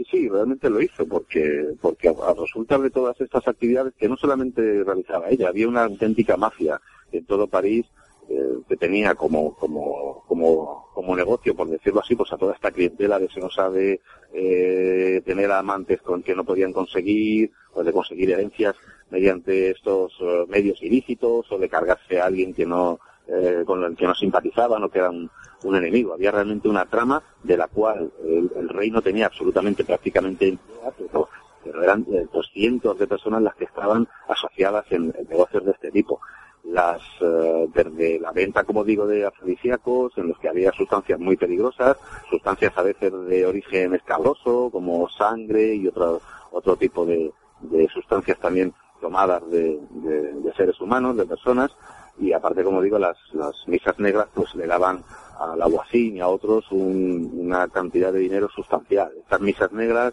eh, si queréis las describimos, pues consistían un poco eh, se necesitaba, por un lado, un sacerdote renegado, que era un poco el que hacía el oficiante, y generalmente la persona, que generalmente era un aristócrata que se podía permitir evidentemente esos lujos, y además solían ser personas muy atraídas, aburridas en su vida diaria y atraídas por este tipo de cosas, pues hacía de altar eh, completamente desnuda, tendida sobre una mesa, y en cada mano llevaba una vela negra, hecha con, a veces hecha con, con sebo humano, se encendían esas velas, el oficiante aparecía, besaba el, cuerpo de la, de la mujer que ella hacía, que si se negaba a ello, pues entonces se buscaba una prostituta para que la, para que la sustituyera. Se ponía entonces, el oficiante ponía un, un cáliz sobre el vientre de, de la peticionaria y eh, se utilizaba un libro de oraciones que evidentemente contenían pues salmos al revés, oraciones eh, invertidas y todo tipo de oraciones a, a, demonios de, eh, de todo el ejército infernal. Y eh, las, eh, para que os hagáis una idea de hasta qué punto llegaban, la piel de este libro maldito, por decirlo así, estaba hecho de piel humana, es decir, todo tenía una, macabra y, totalmente satánica, ¿no? una vez que el oficiante realizaba sus oraciones con este libro sobre, sobre un altar tan peculiar como la propia peticionaria, pues le entregaban un niño, un niño pequeño, un niño que generalmente había nacido un día o dos antes o poco más, y lo sacrificaba. Y con esa sangre que se vertía de la pobre criatura, se hacía entonces, como digo, esa invocación a los demonios, que generalmente eran los demonios Asmodeo y Astarot, y bueno, pues se organizaba como, como decía, una auténtica red para proveer de, niños pequeños para estas misas negras, que eran pues todo un negocio, ¿no? La Huacín, fijaros hasta qué punto llegaba, que eh, llegó a, crear una especie de de, organización, ¿no? En la que, de una especie de hogar para madres solteras, en las que se suponía que se ocupaba de los, de los niños que ellas no podían, eh, no podían alimentar, ¿no? Eran madres solteras pobres. esto era gratuito y lo que ellas no sabían, evidentemente, es que esos niños iban a parar, pues, al sacrificio directamente en misas negras. A las familias más o menos nobles que querían deshacerse de niños no deseados, etcétera, pues le cobraban eh, un dinero bastante sustancioso, con lo cual la propia organización se mantenía incluso a base de estas de estas eh, donaciones, ¿no? Por decirlo así. Entre sus colaboradores, pues tenía su amante, perdón, su amante Adam Leseis, que era mago, se encargaba de, de magia, a Catherine Quianon, que era otra experta envenenadora, a los sacerdotes Etienne Guibourg y al abad Mariot, que eran los que oficiaban las, las misas negras y un poco la introdujeron en este en este mundillo. Y como bien decía José Antonio, pues eh, entre sus entre sus clientes empezó a llegar gente de mucho nombre, eh, de, al principio pequeños aristócratas, pero luego de la nobleza más alta, ¿no? de gente que estaba realmente eh, asociada al propio rey. Pues por mencionar algunos, la condesa de Soissons, la duquesa de Bouillon, la bella Hamilton, que era conocida así, la condesa de, de el duque de Luxemburgo, la princesa Marie Louise, estamos hablando de marqueses, condeses, condesas, vizcondesas, príncipes, gente que realmente eh, pues, pues tenía mucho poder ¿no? en la Francia de, aquel tiempo. Eh, pero la Wisin eh, no era la única que solía envenenar. Eh, los envenenamientos eran tan habituales en el París de aquella época que nadie podía estar seguro, ¿no? Pues sí, ciertamente. De hecho, eh, ya no solamente los envenenamientos, es que incluso hasta tantos, tantos críos desaparecían que a la policía le llegaban cada vez eh, pues, un desorbitante número de, de denuncias en este sentido, ¿no? La gente de París se quejaba de que los niños desaparecían de manera extraña, ¿no? Y, y que, y que, bueno, que la gente moría, ¿no? Eso, eh, por un lado, en los barrios bajos. Por otra parte, entre los, eh, digamos, entre las familias más acomodadas o los, o los nobles, pues había una cantidad de muertes inexplicables, muchas de ellas dolorosas, muy extrañas, que daban a entender que, que, bueno, que había envenenamientos con una frecuencia inusitada, ¿no? Y, y realmente eh, era un negocio tal y había tanta gente muriendo que el, que los, el botín del aguacil iba subiendo hasta, hasta que ella adquirió una fortuna realmente impensable, ¿no? Cuando empezó, incluso tuvo como amantes a varios aristócratas, es decir, se empezó a mezclar con la propia aristocracia. Ella se hizo con una vivienda en Villeneuve-sur-Loire, es un barrio de allí de París, eh, eh, que en aquel momento pues era para gente bien, por decirlo así, y sostenía allí hasta una familia de seis personas, en las que estaba incluida su madre, eh, amantes que tenía, colaboradores, y, y, bueno, pues allí incluso daba fiestas en las que durante por la mañana o por el día digamos que atendía sus visitas y por la noche pues daba esplendorosas fiestas con violines en el jardín, en el que atendía pues a, a, o llegaban o le visitaban pues gente de la nobleza. Y lo que no sabían es que mientras danzaban en esos jardines debajo de esas mismas piedras estaban eh, ocultas, por decirlo así, las cenizas de los niños quemados, que según ella contó eran cientos y cientos, y eh, que ella quemaba en un horno que tenía en la propia en la propia vivienda. Y bueno, entre sus, eh, digamos que entre sus eh, clientes de más racio bolengo, una de que realmente sorprendió cuando se conoció su nombre era pues una de las favoritas del rey, ¿no? François Atené de, Ros, eh, de Roscourt de Montmartre la marquesa de Montespan, vaya nombrecito. Ya a partir de ahora la llamaremos la Montespan. Menos mal que lo dices tú, porque si lo tuviera que decir yo hasta... no, hasta, yo creo que hasta para ella misma sería dificultoso decirlo completo. Evidentemente esto es el, la consecuencia de que tenía pues una gran cantidad de títulos, las, amantes, las amantes del rey eran todas de la más alta alcurnia, ¿no? El caso es que esta mujer, que durante muchos años fue la, la favorita, por decirlo así, del rey, eh, a veces pues tenía una serie de competencia en otras más jóvenes y el rey era un tanto eh, dado, ¿no? A, a, a picotear de flor en flor, entonces muchas veces eh, ella perdía un poco la influencia del rey y el papel que tenía en la corte pues, pues bajaba. Eh, debido a esto, en algunas ocasiones mandó a, una intermediaria, a otra examante del rey, eh, por otra parte, a que consultara con la Guasín para que le diera pues todo tipo de, eh, de afrodisíacos, ¿no? Para poder mantener un poco el favor del rey, sobre todo cuando el rey parecía fijarse en alguna que otra competidora. Eh, no solamente quedó ahí, eso queda prácticamente claro prácticamente está seguro todos los historiadores de que la Montespan sí llegó a dar al rey eh, todo tipo de afrodisíacos eh, eh, los que, pues, pues, eso, para mantener un poco al rey en su, a su lado.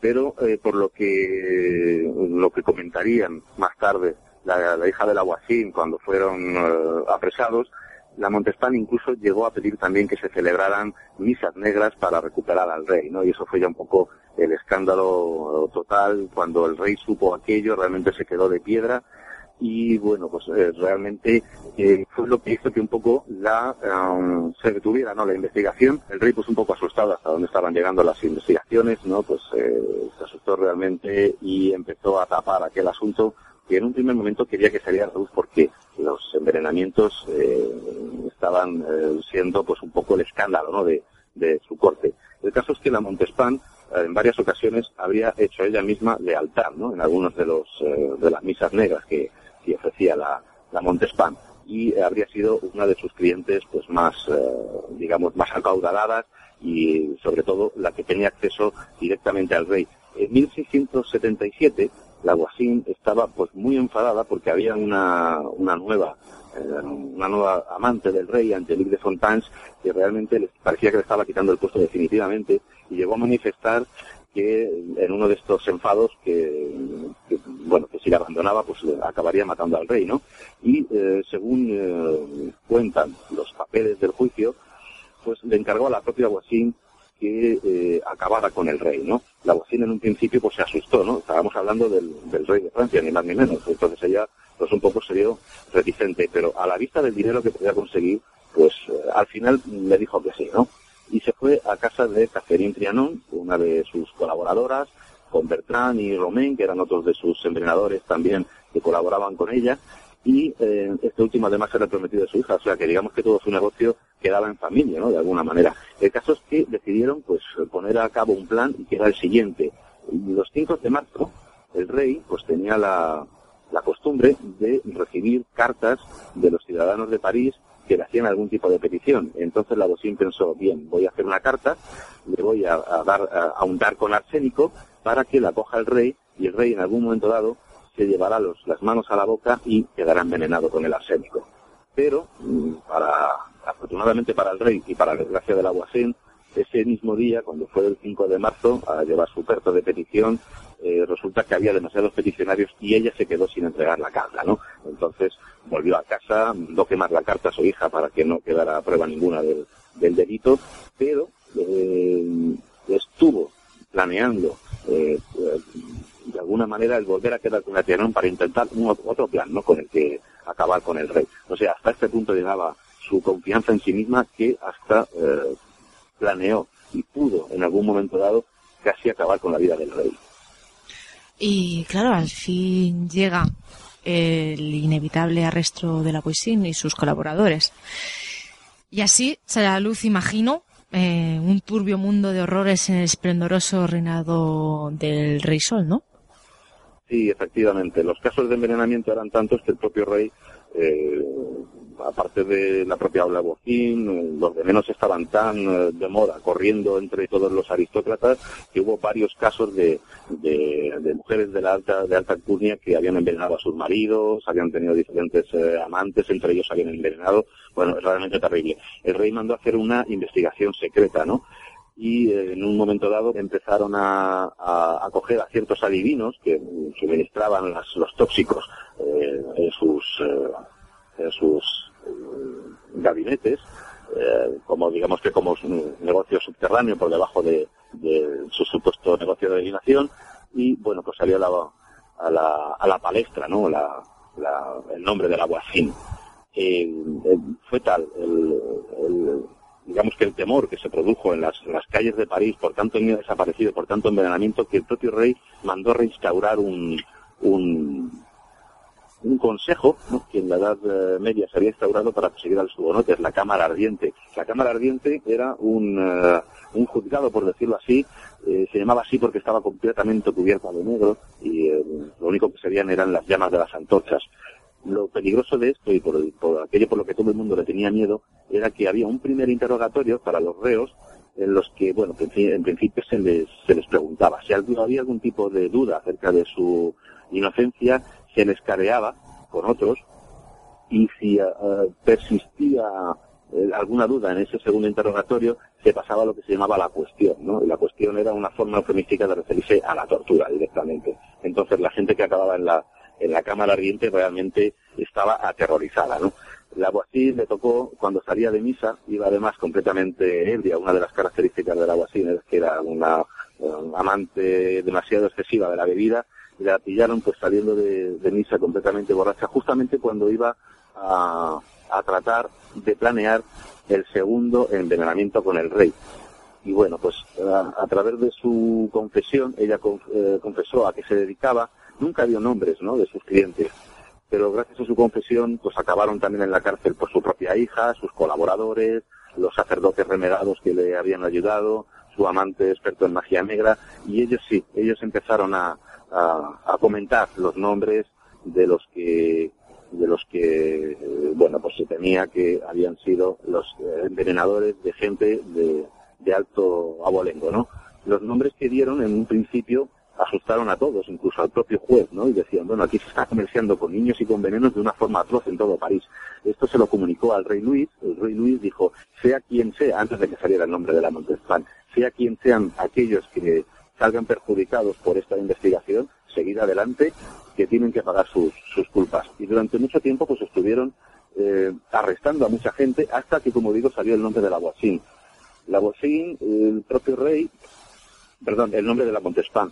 La- cuando salió este nombre, el rey, claro, pues se quedó completamente afligido porque, pese a todo, había tenido hijos con ella y, aunque ya estaba ocupando su lugar, por decirlo así, otra amante más joven que la Montespan, eh, pues de alguna forma la seguía queriendo, ¿no? En, su foro interno y, bueno, pues realmente lo que hizo fue detener la investigación, una investigación para que, para que os hagáis una idea, pues eh, eh, murieron 36 personas ejecutadas, fueron condenadas 5 a galeras, 23 fueron exiliadas fuera de, fuera de Francia y eh, un total de 28 hombres y 31 mujeres fueron condenados a cadena perpetua y prácticamente más que a cadena perpetua lo que fueron fue encerrarlos en sitios en los de los que no pudieron salir jamás para mantener oculto todo este todo este embrollo, todo este tema. En cuanto salió el nombre de la Montespan, esas personas que iban a ser ejecutadas, realmente lo que se les hizo fue hacerlas desaparecer, ¿no? Para evitar el, escándalo y sobre todo el bochorno que produciría este tipo de noticia en las cortes del resto de, de países. El caso es que,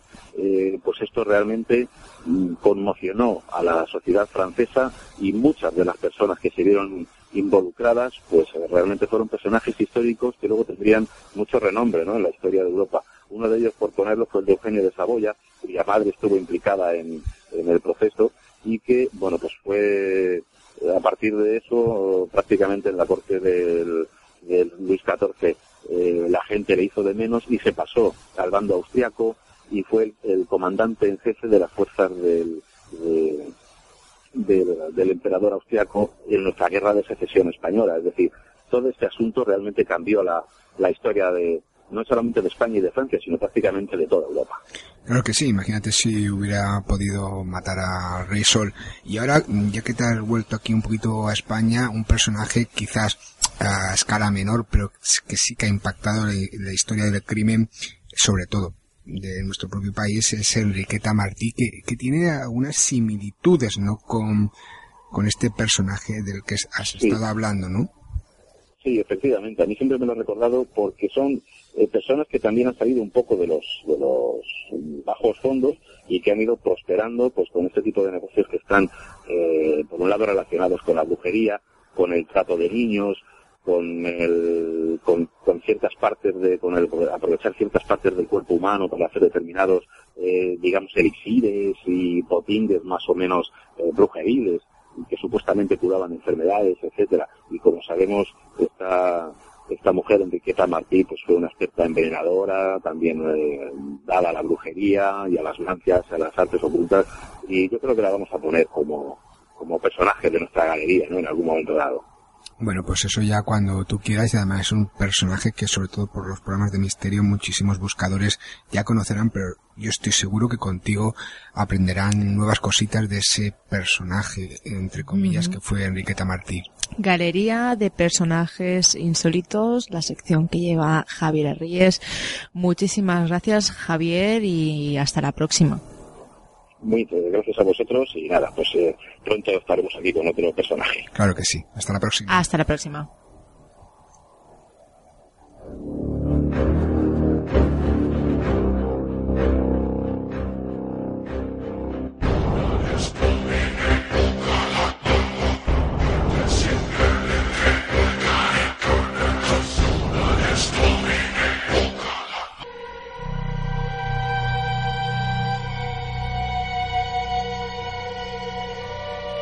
Llámanos al 635 82 79 54. Haznos tu consulta, pregunta tus dudas o cuéntanos tu caso. En la búsqueda está dentro de tu casa. ¡Deja de llamarme Hemos enfermo! localizado la llamada. La están haciendo desde dentro de la casa. ¿Me has oído? La están haciendo desde dentro de la casa.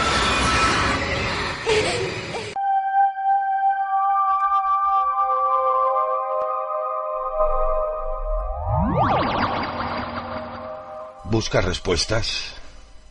En la búsqueda te las ofrecemos. Soy Fernando Aisa. Bienvenidos.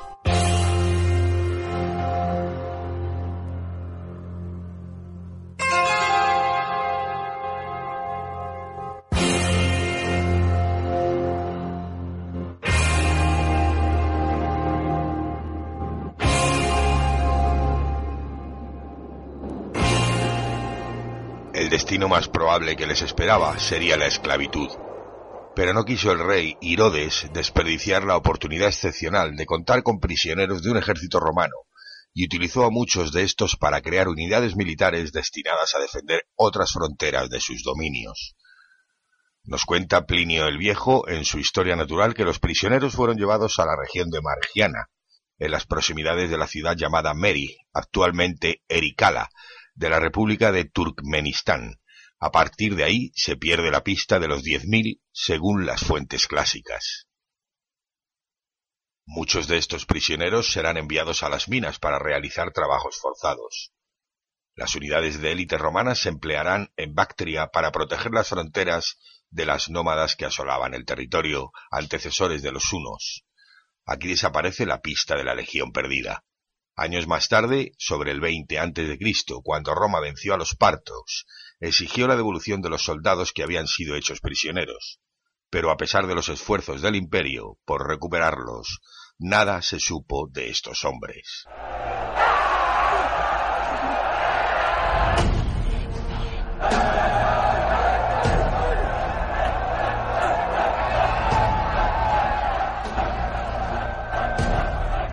No les dejaré morir allí.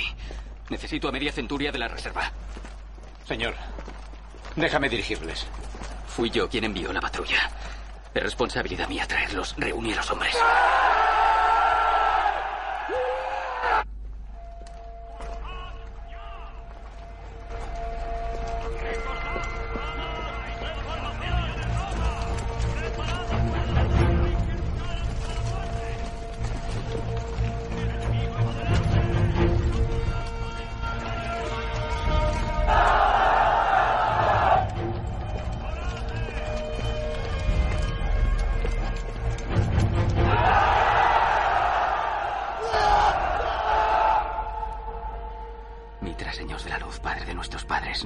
Traer la desgracia a mi legión.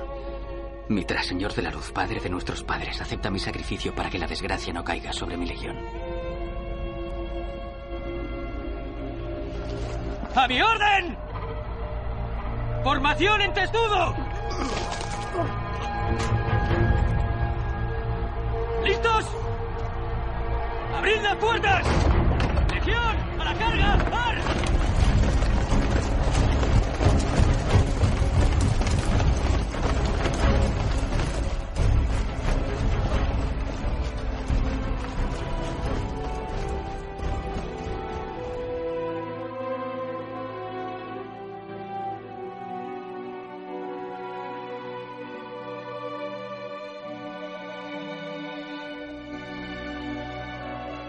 El año 36 la dinastía Han gobernaba China.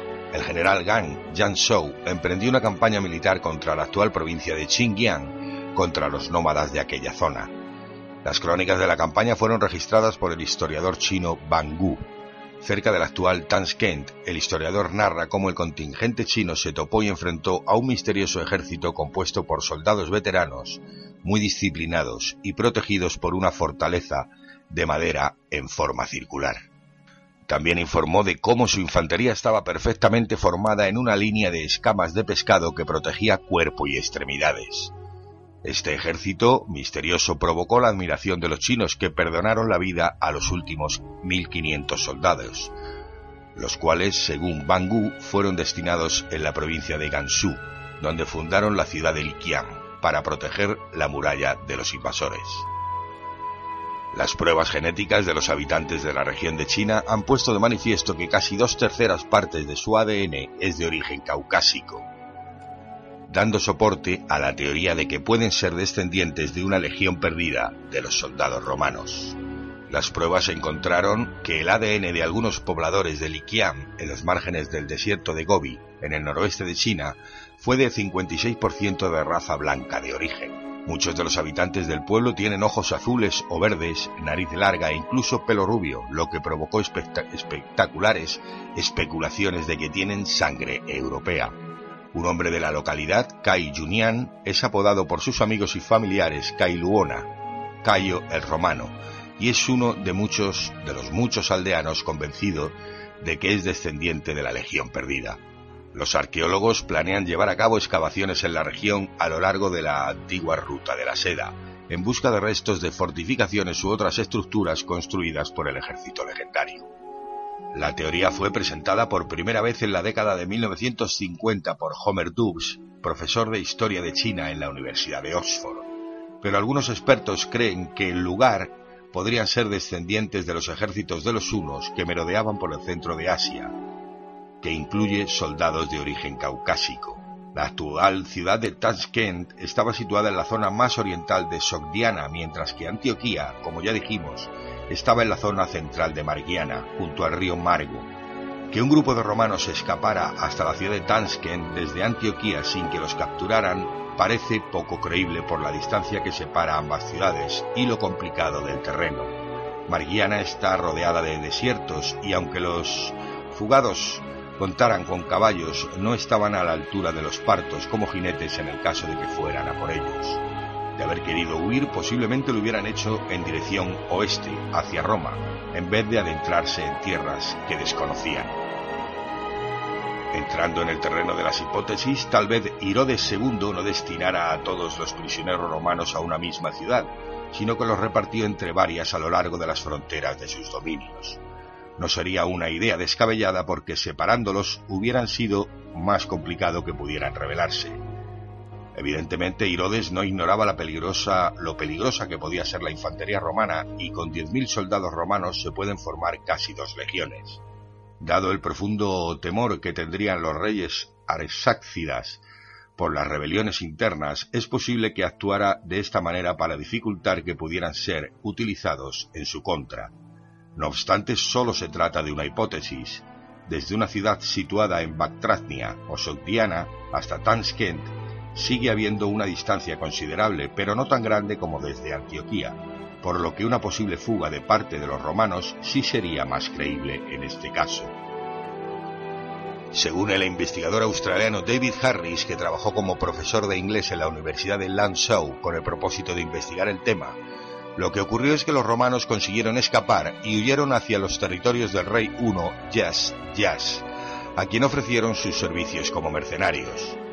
Posiblemente utilizaron el griego como medio de comunicación, ya que este era el idioma que los partos usaban para la diplomacia y para el comercio. Los unos eran enemigos de los partos, pero es posible que a través de los comerciantes asentados en Sogdiana, por donde pasaba la ruta de la seda, pudieran entenderse con los romanos. Yas Yas era un rey muy belicoso y le tenía echado el ojo a la rica zona del sur de China. Sin embargo, los chinos decidieron acabar con esa amenaza y lanzaron una ofensiva militar contra sus dominios, y es aquí donde enlazarían con las crónicas chinas. Sin embargo, como ya hemos comentado, nos movemos en el terreno delicado de la hipótesis, donde uno puede caer en el error de enlazar hechos o circunstancias movido por el deseo de hacer realidad una idea romántica, más que por los hechos científicos e históricos que corroboren la realidad de lo sucedido. A la espera de nuevos hallazgos arqueológicos que nos muestren la realidad del destino final de los 10.000 soldados romanos, seguiremos llenando folios en blanco y espacios de radio con el idílico final de estos valerosos hombres. ¿Y tú, buscador? ¿Qué piensas que ocurrió con la Legión Perdida? Hasta la semana que viene.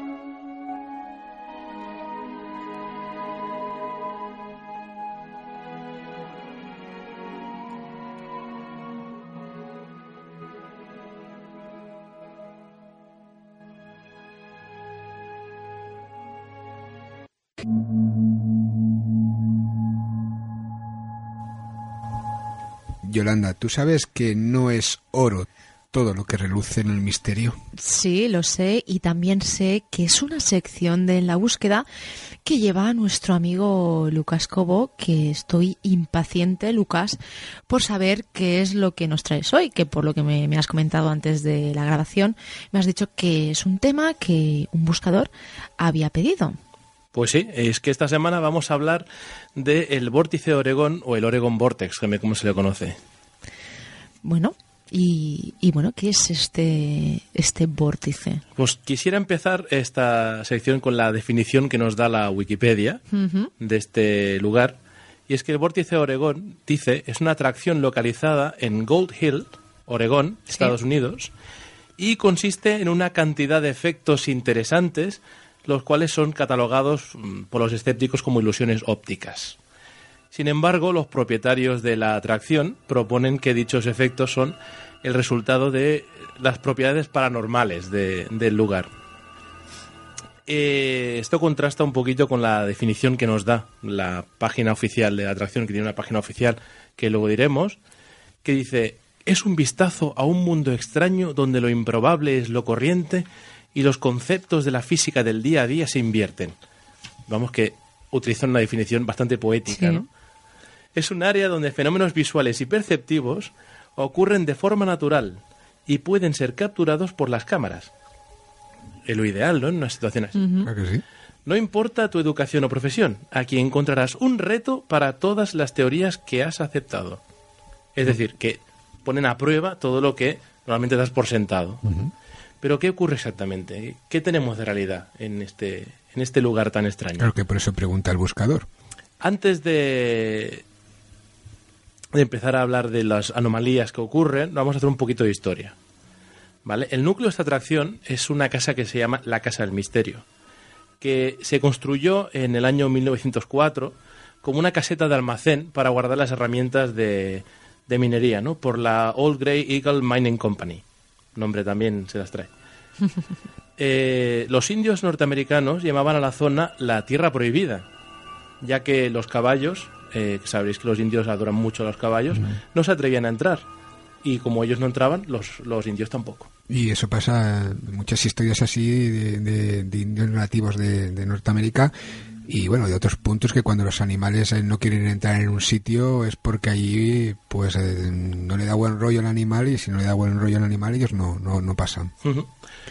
Pues es a partir de los años 20 un tan, tal John Lister, un geólogo y más ingeniero de minería y físico, para más INRI, eh, en Escocia, quiso realizar un montón de experimentos en la zona para descubrir qué propiedades tenía, ¿no? Hasta que murió en el año 1959. Y en el año 1930 este, este lugar abrió al público como, como lugar de interés, ¿no? Y aún se mantiene. Y aún se decía. mantiene, sí, sí. Y además tienen un montón de, de visitantes todos los años. Eh, pero vamos a ahondar un poquito más. ¿Qué tiene de misterio este, este lugar?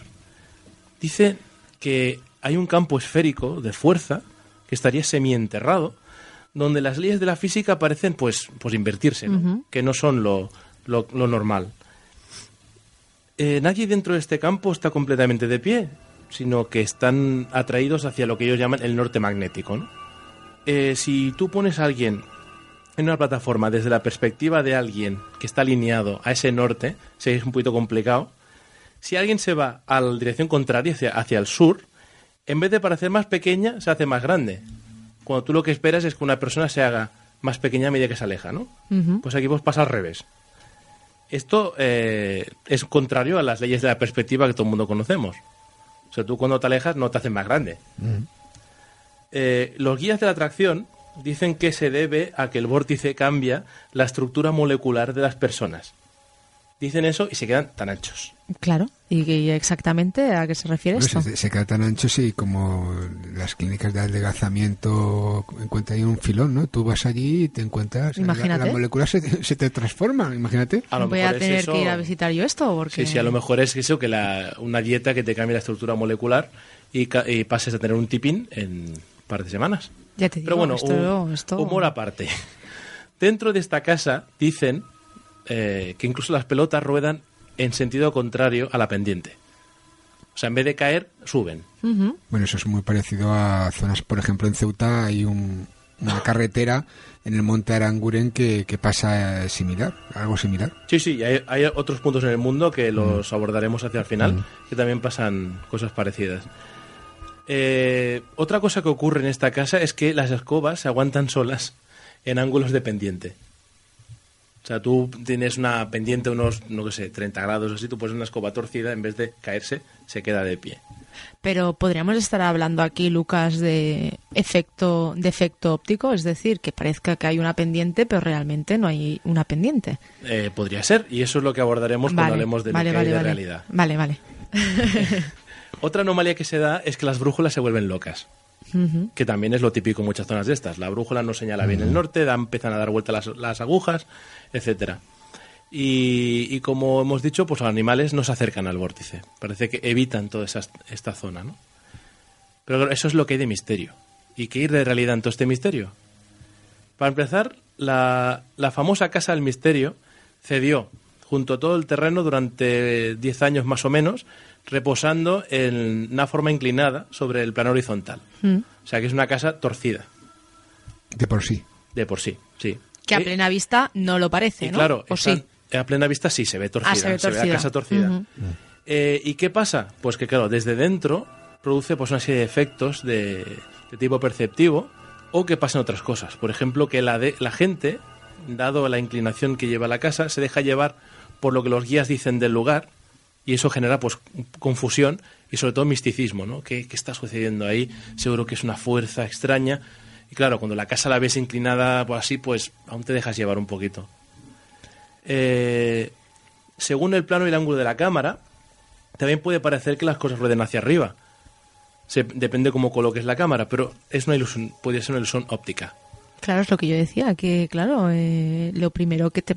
A ver, cualquier persona lo primero que te puede medir a la cabeza es el pensar, ¿realmente está ocurriendo eso o es una ilusión óptica? Que sería lo más lógico y bueno, eh, imagino que antes de darle una explicación paranormal o una explicación poco normal, eh, lo lógico sería pensar eso, que es una ilusión óptica, que parece que vaya para abajo, pero realmente no es así. Exacto. Y el tema de las escobas que se mantienen de pie, las cerdas de la escoba se mantienen en roce con la madera, el suelo de madera, y entonces no se, no se, no se caen por, por eso, porque se quedan enganchadas en los en las pequeñas eh, brechas en la madera y no permite que se caiga. No es porque la mantenga una fuerza. Porque las escobas que tienen allí son Son escobas de cerda larga, de aquellas que se ven típicas, sí. típicos antiguas con su palo eh, agarrado en medio y no son las escobas que digamos que utilizamos aquí normales no la Son típica por- más de, de, de campo en ese Tengo, sentido de- tengo una pregunta. Eh, Lucas, ¿esta casa la están utilizando como negocio? Claro es un parque de atracciones Es un, parte, un parque, un parque de atracciones, sí, sí. es decir, y las personas que están allí, pues claro, todas estas cosas que tú estás comentando aquí no las dicen, imagino, ¿no? Sí, ahora hay un apunte interesante sobre la escoba. Dice Xavier Sule, que ahora nos está haciendo de técnico, que es como la escoba de Harry Potter.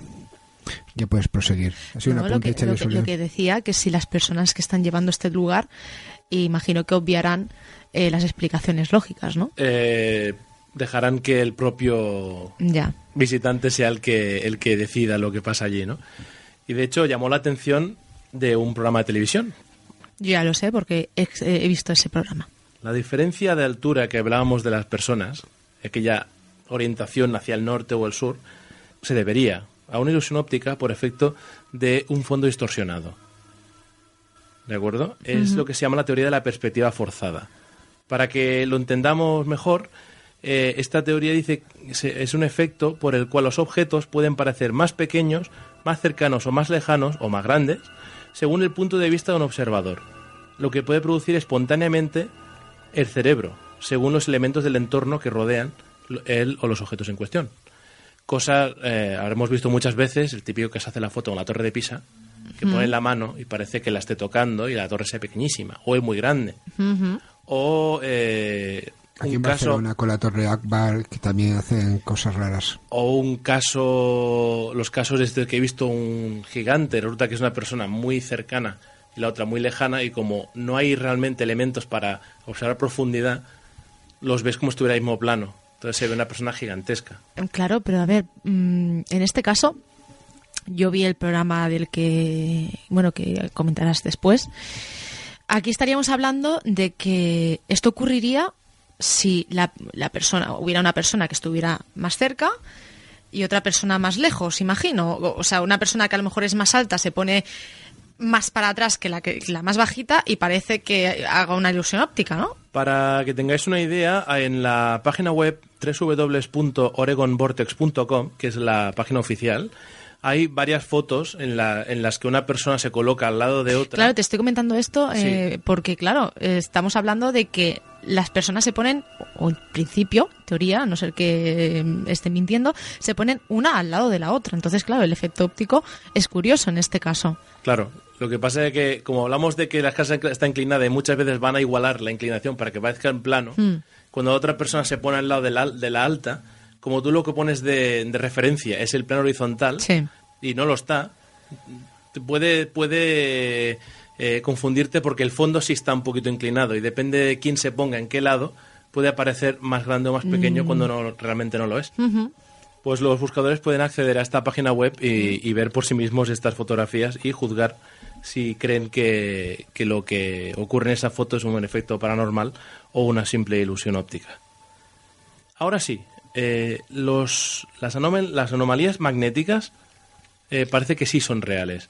Aunque no está claro que si son, si son el resultado de una manipulación adrede, que hayan escondido algún tipo de electroimán alrededor de la casa o alguna cosa que provoca esta anomalía, que esté oculta o sea un fenómeno natural.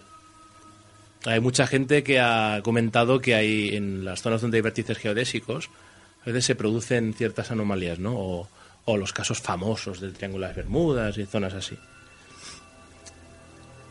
Ahora bien, hablabais de que habéis encontrado, pues, lugares parecidos, ¿no? Bueno, y he estado en lugares parecidos. De hecho, en, en mismos Estados Unidos eh, están las cavernas Laurel, en Pensilvania, el Mystery Spot de California, que también lo anuncian como atracción. Eh, incluso en Australia hay una carretera famosa que es la Magnetic Hill. Claro, es lo que te comentaba del Monte Aranguren en Ceuta, que si tú, por ejemplo, echas un líquido, pues en vez de ir para arriba, bueno, para abajo, va para arriba. Claro, te quedas ahí alucinando, pero Claro. en este caso pues tiene la explicación de que en realidad... Lo mismo que en Magnetic Hill, que si, si buscáis veréis que ocurrió algo muy divertido con un coche, que los esperaba que se quedara quieto en la, en la carretera y se fue pendiente abajo cuando realmente parecía que era cuesta arriba. el dueño, el dueño se quedó encantado cuando se estrelló contra algo, seguro. Y, y no hace falta que vayamos a Ceuta ni a Estados Unidos. Aquí, en nuestra propia Montserrat, la pendiente que va de. de. La pendiente que va por el Brook. yo co- conozco varias personas que han dicho que les parece que el coche vaya en bajada en vez de subida. O sea, que tienen la sensación de que, de que el coche parece que le cuesta menos, cuando realmente todo es una subida. Pero tienen la impresión de que le parece que la montaña los atraiga, ¿no? Como si hubiera un gran imán allí. Y falta, que, queda por comentar eh, que este programa de televisión que mencionabas Mm. era el famoso Factor Fake eh, Paranormal Files, que es un programa que daban en la Sci-Fi, donde un grupo de, de investigadores pues iba por todo el mundo intentando arrojar luz sobre fenómenos paranormales, si eran reales o no lo eran. Ellos hicieron varios experimentos en la casa esta.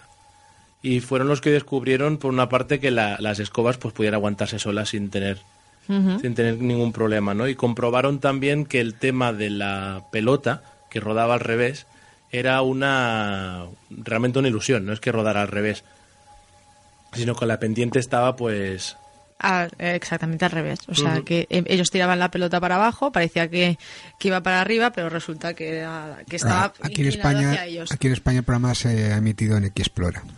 En Explora. Sí, sí, lo sé sí. porque alguien me hace ver buscadores de fantasmas y luego viene ese programa.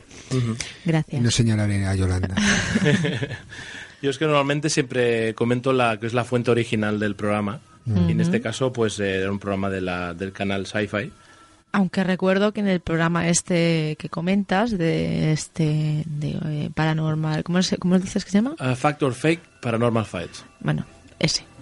Pues en en este, en bueno, lo que es el tema de grande pequeño, si no recuerdo mal, eh, ellos no supieron darle explicación a esto.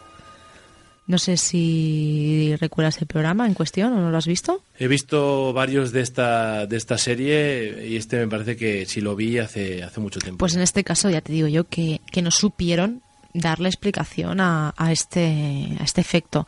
Pero bueno, que es que el que tú lo que has comentado, pues sí tiene tiene pies y cabeza. Yo no lo vi porque yo siempre me quedo durmiendo en buscadores de fantasmas. Pues bueno, ¿qué, ¿qué opinas de este sitio? ¿Realidad o ficción? Eh, yo opino que, que ficción. Ficción totalmente. A ver, ficción, o sea, ficción y, y, y, montaje entre comillas, porque también es curioso eh, lo que puede llegar a hacer los efectos ópticos. Es decir, que, que dentro de lo que dentro de lo normal eh, tiene su, su especial, porque claro, a ver, eh, es curioso el, el tú estar tirando una pelota y que realmente ruede hacia arriba, aunque real, aunque sea efecto óptico, mm, tiene su, su qué. Claro, no, y lo que tiene su qué es que 84 años que lleva funcionando el negocio. Eso sí que tiene su que han sabido mantenerlo. Y bueno, desde la pecera, que ya sabéis que Xavier Sule ahora está haciendo de técnico, yo espero que llegue esto a vosotros, ya que está haciendo el de técnico, tiene un apunte eh, sobre eh, la anomalía magnética que podría hacer eh, un poco enloquecer a las brújulas.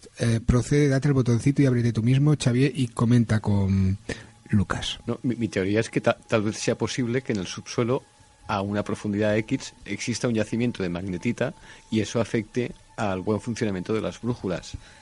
Podría ser, podría ser. Y dado que había una explotación minera en la zona, pues podría ser que hubiera una vena de algún mineral que no hubieran detectado y que fuera la causa de las anomalías magnéticas. Lo ves, tengo poderes. Sin saberlo, he adivinado que allí había un yacimiento minero. bueno, es una proposición, no es que realmente sepamos lo que hay allí o no. No, digo lo del yacimiento minero, que yo no me había enterado. Ah, sí.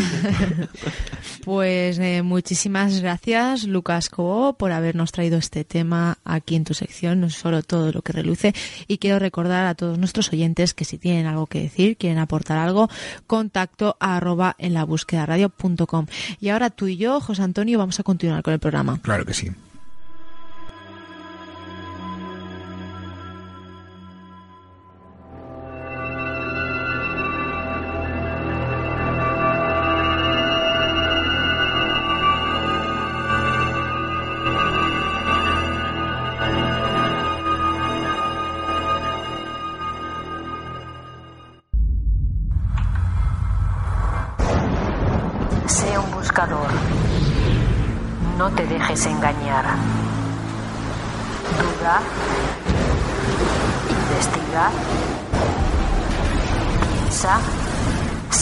Buscador.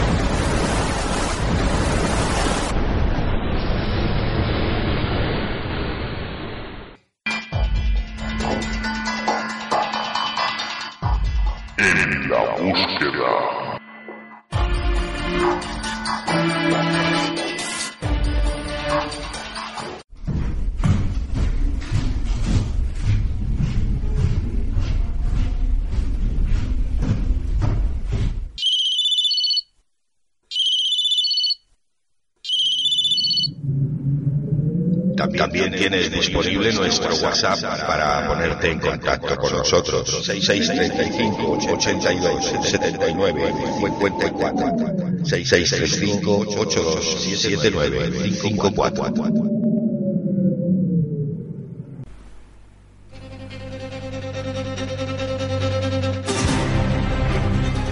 Pues queridos amigos, ya hemos llegado al final del programa, pero nos vamos a ir, José Antonio, queridos amigos, sin leer alguno de vuestros comentarios, ¿no, José Antonio?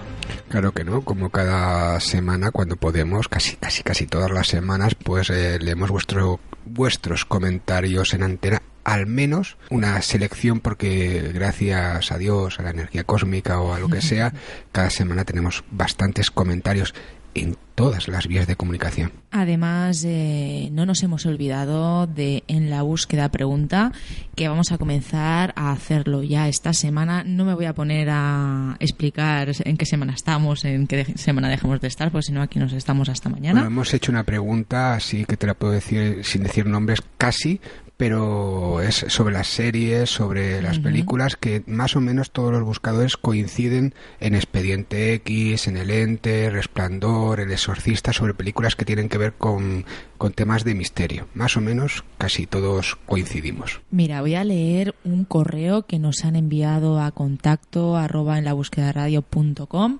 Somos Rosa y Daniel, una pareja que os escucha cada lunes por internet desde Pulpí, Almería os escribimos simplemente para deciros que sois muy buenos. La sensibilidad que mostráis a los entrevistados es buenísima.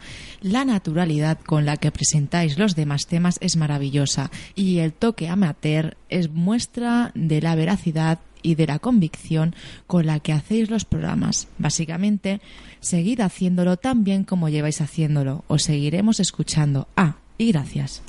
Bueno, y ahora una petición porque Andoni Uriarte me comenta, Lelo, tú, José Antonio, gracias, Andoni, tú que sabes. bueno, buscadores, a falta de terminar de escuchar el programa completo, creo que se refiere al LB 3x17, quería expresaros aquí mismo, tal y como me habéis indicado mi opinión sobre el caso del implante. Desde ya os pido perdón por el ladrillo. Tras escuchar atentamente todo el testimonio, mi mis conclusiones han sido las que os voy a narrar a continuación y que ya te digo, Andoni, que no puedo leerla toda porque si no tenemos que hacer un especial de la búsqueda. Pero más o menos nos comenta, solo opino porque me apasiona buscar e investigar para hallar una respuesta objetiva y demostrarle a las experiencias que parece que no la tienen. Por otra parte, creo tener el derecho de opinar sobre las experiencias, pues han sido los propios testimonios los que han dado el consentimiento expreso de hacer públicas las mismas. Y bueno, es verdad. Sobre el caso en sí, dice que eh, hay momentos el, que dice que la testimonio afirma que con la excusa del rasgado de un lunar para realizarle una biopsia, no se realizó el rasgado, sino que le realizaron un corte en la que le introdujeron un cuerpo extraño. Hasta aquí parece relato de una historia de ciencia ficción tipo 1984, pero podría ser verdad, ¿por qué no? Bien, el problema surgió cuando la testimonio empezó a describir las características que ella cree que posee ese chip y el cómo llegó a averiguar cuáles eran las mismas. Según la descripción del testimonio, siente en el lugar donde se aloja el chip como si tuviera un pequeño microondas dentro y además de eso, el dichoso implante también suele realizar descargas eléctricas en determinadas ocasiones, aparte de tener localización GPS. Y no sé si alguna otra cosa más. Aquí hay dos hechos que me llamaron la atención por partes iguales. Em, la primera, que como bien le preguntó José Antonio, ¿cómo explica que una organización militar tenga su información tan accesible. La explicación que dio la testimonio fue que más gente en su misma situación compartió la misma experiencia en Internet. La pregunta es cómo lo hizo la primera persona que posteó su experiencia en Internet para saber que tenía un chip y cuáles eran las características de este. El segundo hecho que me llamó la atención es que la testimonio afirma llevar un chip que es, según sus propias palabras, lo mismo que llevar un pequeño microondas, de, microondas dentro. Y bueno, y la segunda es eh, sobre el microondas que dice llevar la testimonio dentro parte de las otras eh, preguntas que planteas, eh, Andoni, se la vamos a comentar a la testimonio, como mm, bastantes preguntas que nos estáis haciendo sobre el tema. Eh, sí, la verdad es que nuestro amigo ha dejado muchísimas preguntas. Y bastantes buscadores. Y bastantes buscadores y se las plantearemos a, a esta testigo. Más allá, gran programa, seguro nos han chipeado a todos de alguna forma oculta y no son los marcianos, no, sistemas de control. Uy, raro, raro. El sexto sentido es esporádico y pocos lo tienen y se activa cuando le da. Un saludo. Bueno, en el programa 3x17, un anónimo nos ha dejado este comentario. Programa bastante flojo, la verdad. Estáis perdiendo fuelle. Creo sinceramente que el programa necesita más cosas, menos secciones chorras y más seriedad. Para eso ya tenemos otros programas, como, bueno, nos comenta un programa, no lo vamos a decir aquí, que, que son payasos y fantasiosos. A mí me gustabais vosotros por la seriedad. Bueno, a ver, Anónimo, eh, yo solo te voy a decir una cosa. ¿Qué entendemos por seriedad? Porque en la búsqueda siempre ha sido un programa distendido. Los temas son serios, los testimonios son serios. El hecho de que lo hagamos distendido como la vida misma no quiere decir que hayamos perdido la seriedad. Yo si quieres te planteo una cosa. Lo hago así con un tono solemne, hacemos los temas así como si, no sé, como si de nuestro testimonio o de nuestras palabras dependiera el, el, devenir del mundo y eso sí, te metemos unos fraudes que, tremendos. Pero eso sí, como lo hacemos serios, con solemnidad, es bonito, ¿no? Mm, yo creo que no. Yo creo que yo creo que hay que hacerlo distendido y que los temas sean serios y que sobre todo se intente decir la verdad. Por lo menos es lo que yo pienso. De todas formas, José Antonio, todos están en su derecho claro que sí, de, opinar. De, opinar y, bueno, a ver, eh, posiblemente pues a este buscador, a este oyente, pues les gusta mm, le gusta escuchar programas eh, pues con tono más solemne más serio Claro. y a ver en su derecho está y, y- y, por supuesto pues que aceptamos eh, su, su crítica que Claro. bueno que dentro de lo que cabe tampoco lo ha hecho atacando bueno No, sí lo no. ha hecho atacando a otro programa que no Que no podemos decir no porque no vamos tiene a que ver decirlo nada con porque no tiene nada que ver con nosotros además eh, no compartimos pues en, en su manera de, de expresarse hacia hacia ellos. Pero bueno que lo ha hecho de una manera pues eh, Pero crítica pero bueno mm, respetando pues eh, nuestra manera de, de hacer las cosas. Pero de todas maneras, si, si él quiere ponerse en contacto directo con nosotros, eh, sobre todo diciéndonos en nombres para poder dirigirnos a él o a ella, que nos comente qué cambiaré del programa, Sí, que, claro. que- o sea, qué detallitos, porque es que sin detalles nosotros evidentes nos romos. de todas maneras pues que lo aceptamos y que bueno que vamos a tomar nota de ello José Antonio a ver que, Hombre, lo que- estamos leyendo. lo estamos leyendo y que bueno tal vez eh, si él nos expresa un poquito más eh, qué es lo que cambiaría y, y cómo lo haría pues oye eh, podríamos Bienvenido sea, claro. bienvenido sea y, y podríamos hacerlo es más eh, ya nos han comentado alguna cosa que no ha gustado y yo ya lo he hablado contigo y vamos a eliminar algo del programa Eh, A mí. a ti no, Ah, a ti vale. no. Eh, Ángel Rivero nos comenta que en su página Omniespan Hispana Espana porque España con ñ no se puede. omniespana.tk tiene registrado un avistamiento en la misma fecha que el comen- bueno que el que estuvimos comentando en respuestas del más allá la semana pasada Eh, fue en Granada el 3 de marzo de 2012 un joven vuelve a casa después de las 4 de la madrugada eh, bueno, después de dejar a su novia, conforme se dirige a Santa Fe, ve una potente luz blanco-azulada, más grande que cualquier estrella, que asciende en dirección a la luna llena. La luz era tan potente que llegaba a atravesar un grupo de tenues nubes que se interponían.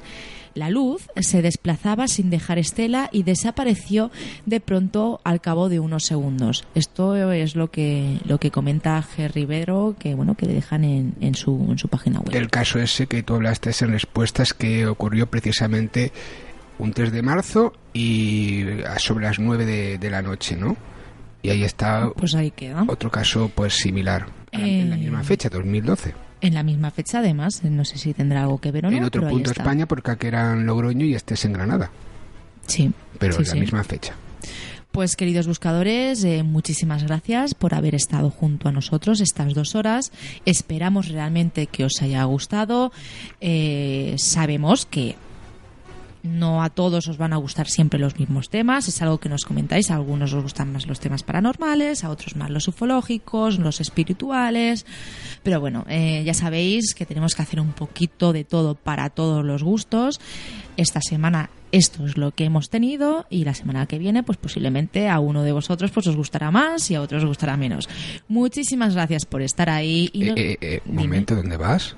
Ostras, es ¿Dónde verdad. vas? Que mm, yo no me puedo ir sin poner metálica. Hoy, la, hoy la ha cambiado, pero sigue siendo metálica. ¿eh? Sí, sí, sí. Esta, esta semana has puesto otra diferente. Yo Que te la tenemos aquí. A ver, ¿esta Oye, cuál es? Este es el maestro de las marionetas. Para los que no entendemos mucho de este tipo de música, ¿puedes eh, explicarlo un poquito mejor? Es metálica, o sea, es metálica. ¿Qué, mejor explicación que es una de las canciones y de los álbumes más inf- influyentes de Metallica y del heavy a nivel mundial, universal, dimensional. Se nota que no te gusta. No, no me gusta, no. Pues lo dicho, lo que os comentaba antes, muchísimas gracias por estar ahí y nos vemos, nos escuchamos. ¿Dónde? Aquí, en la búsqueda.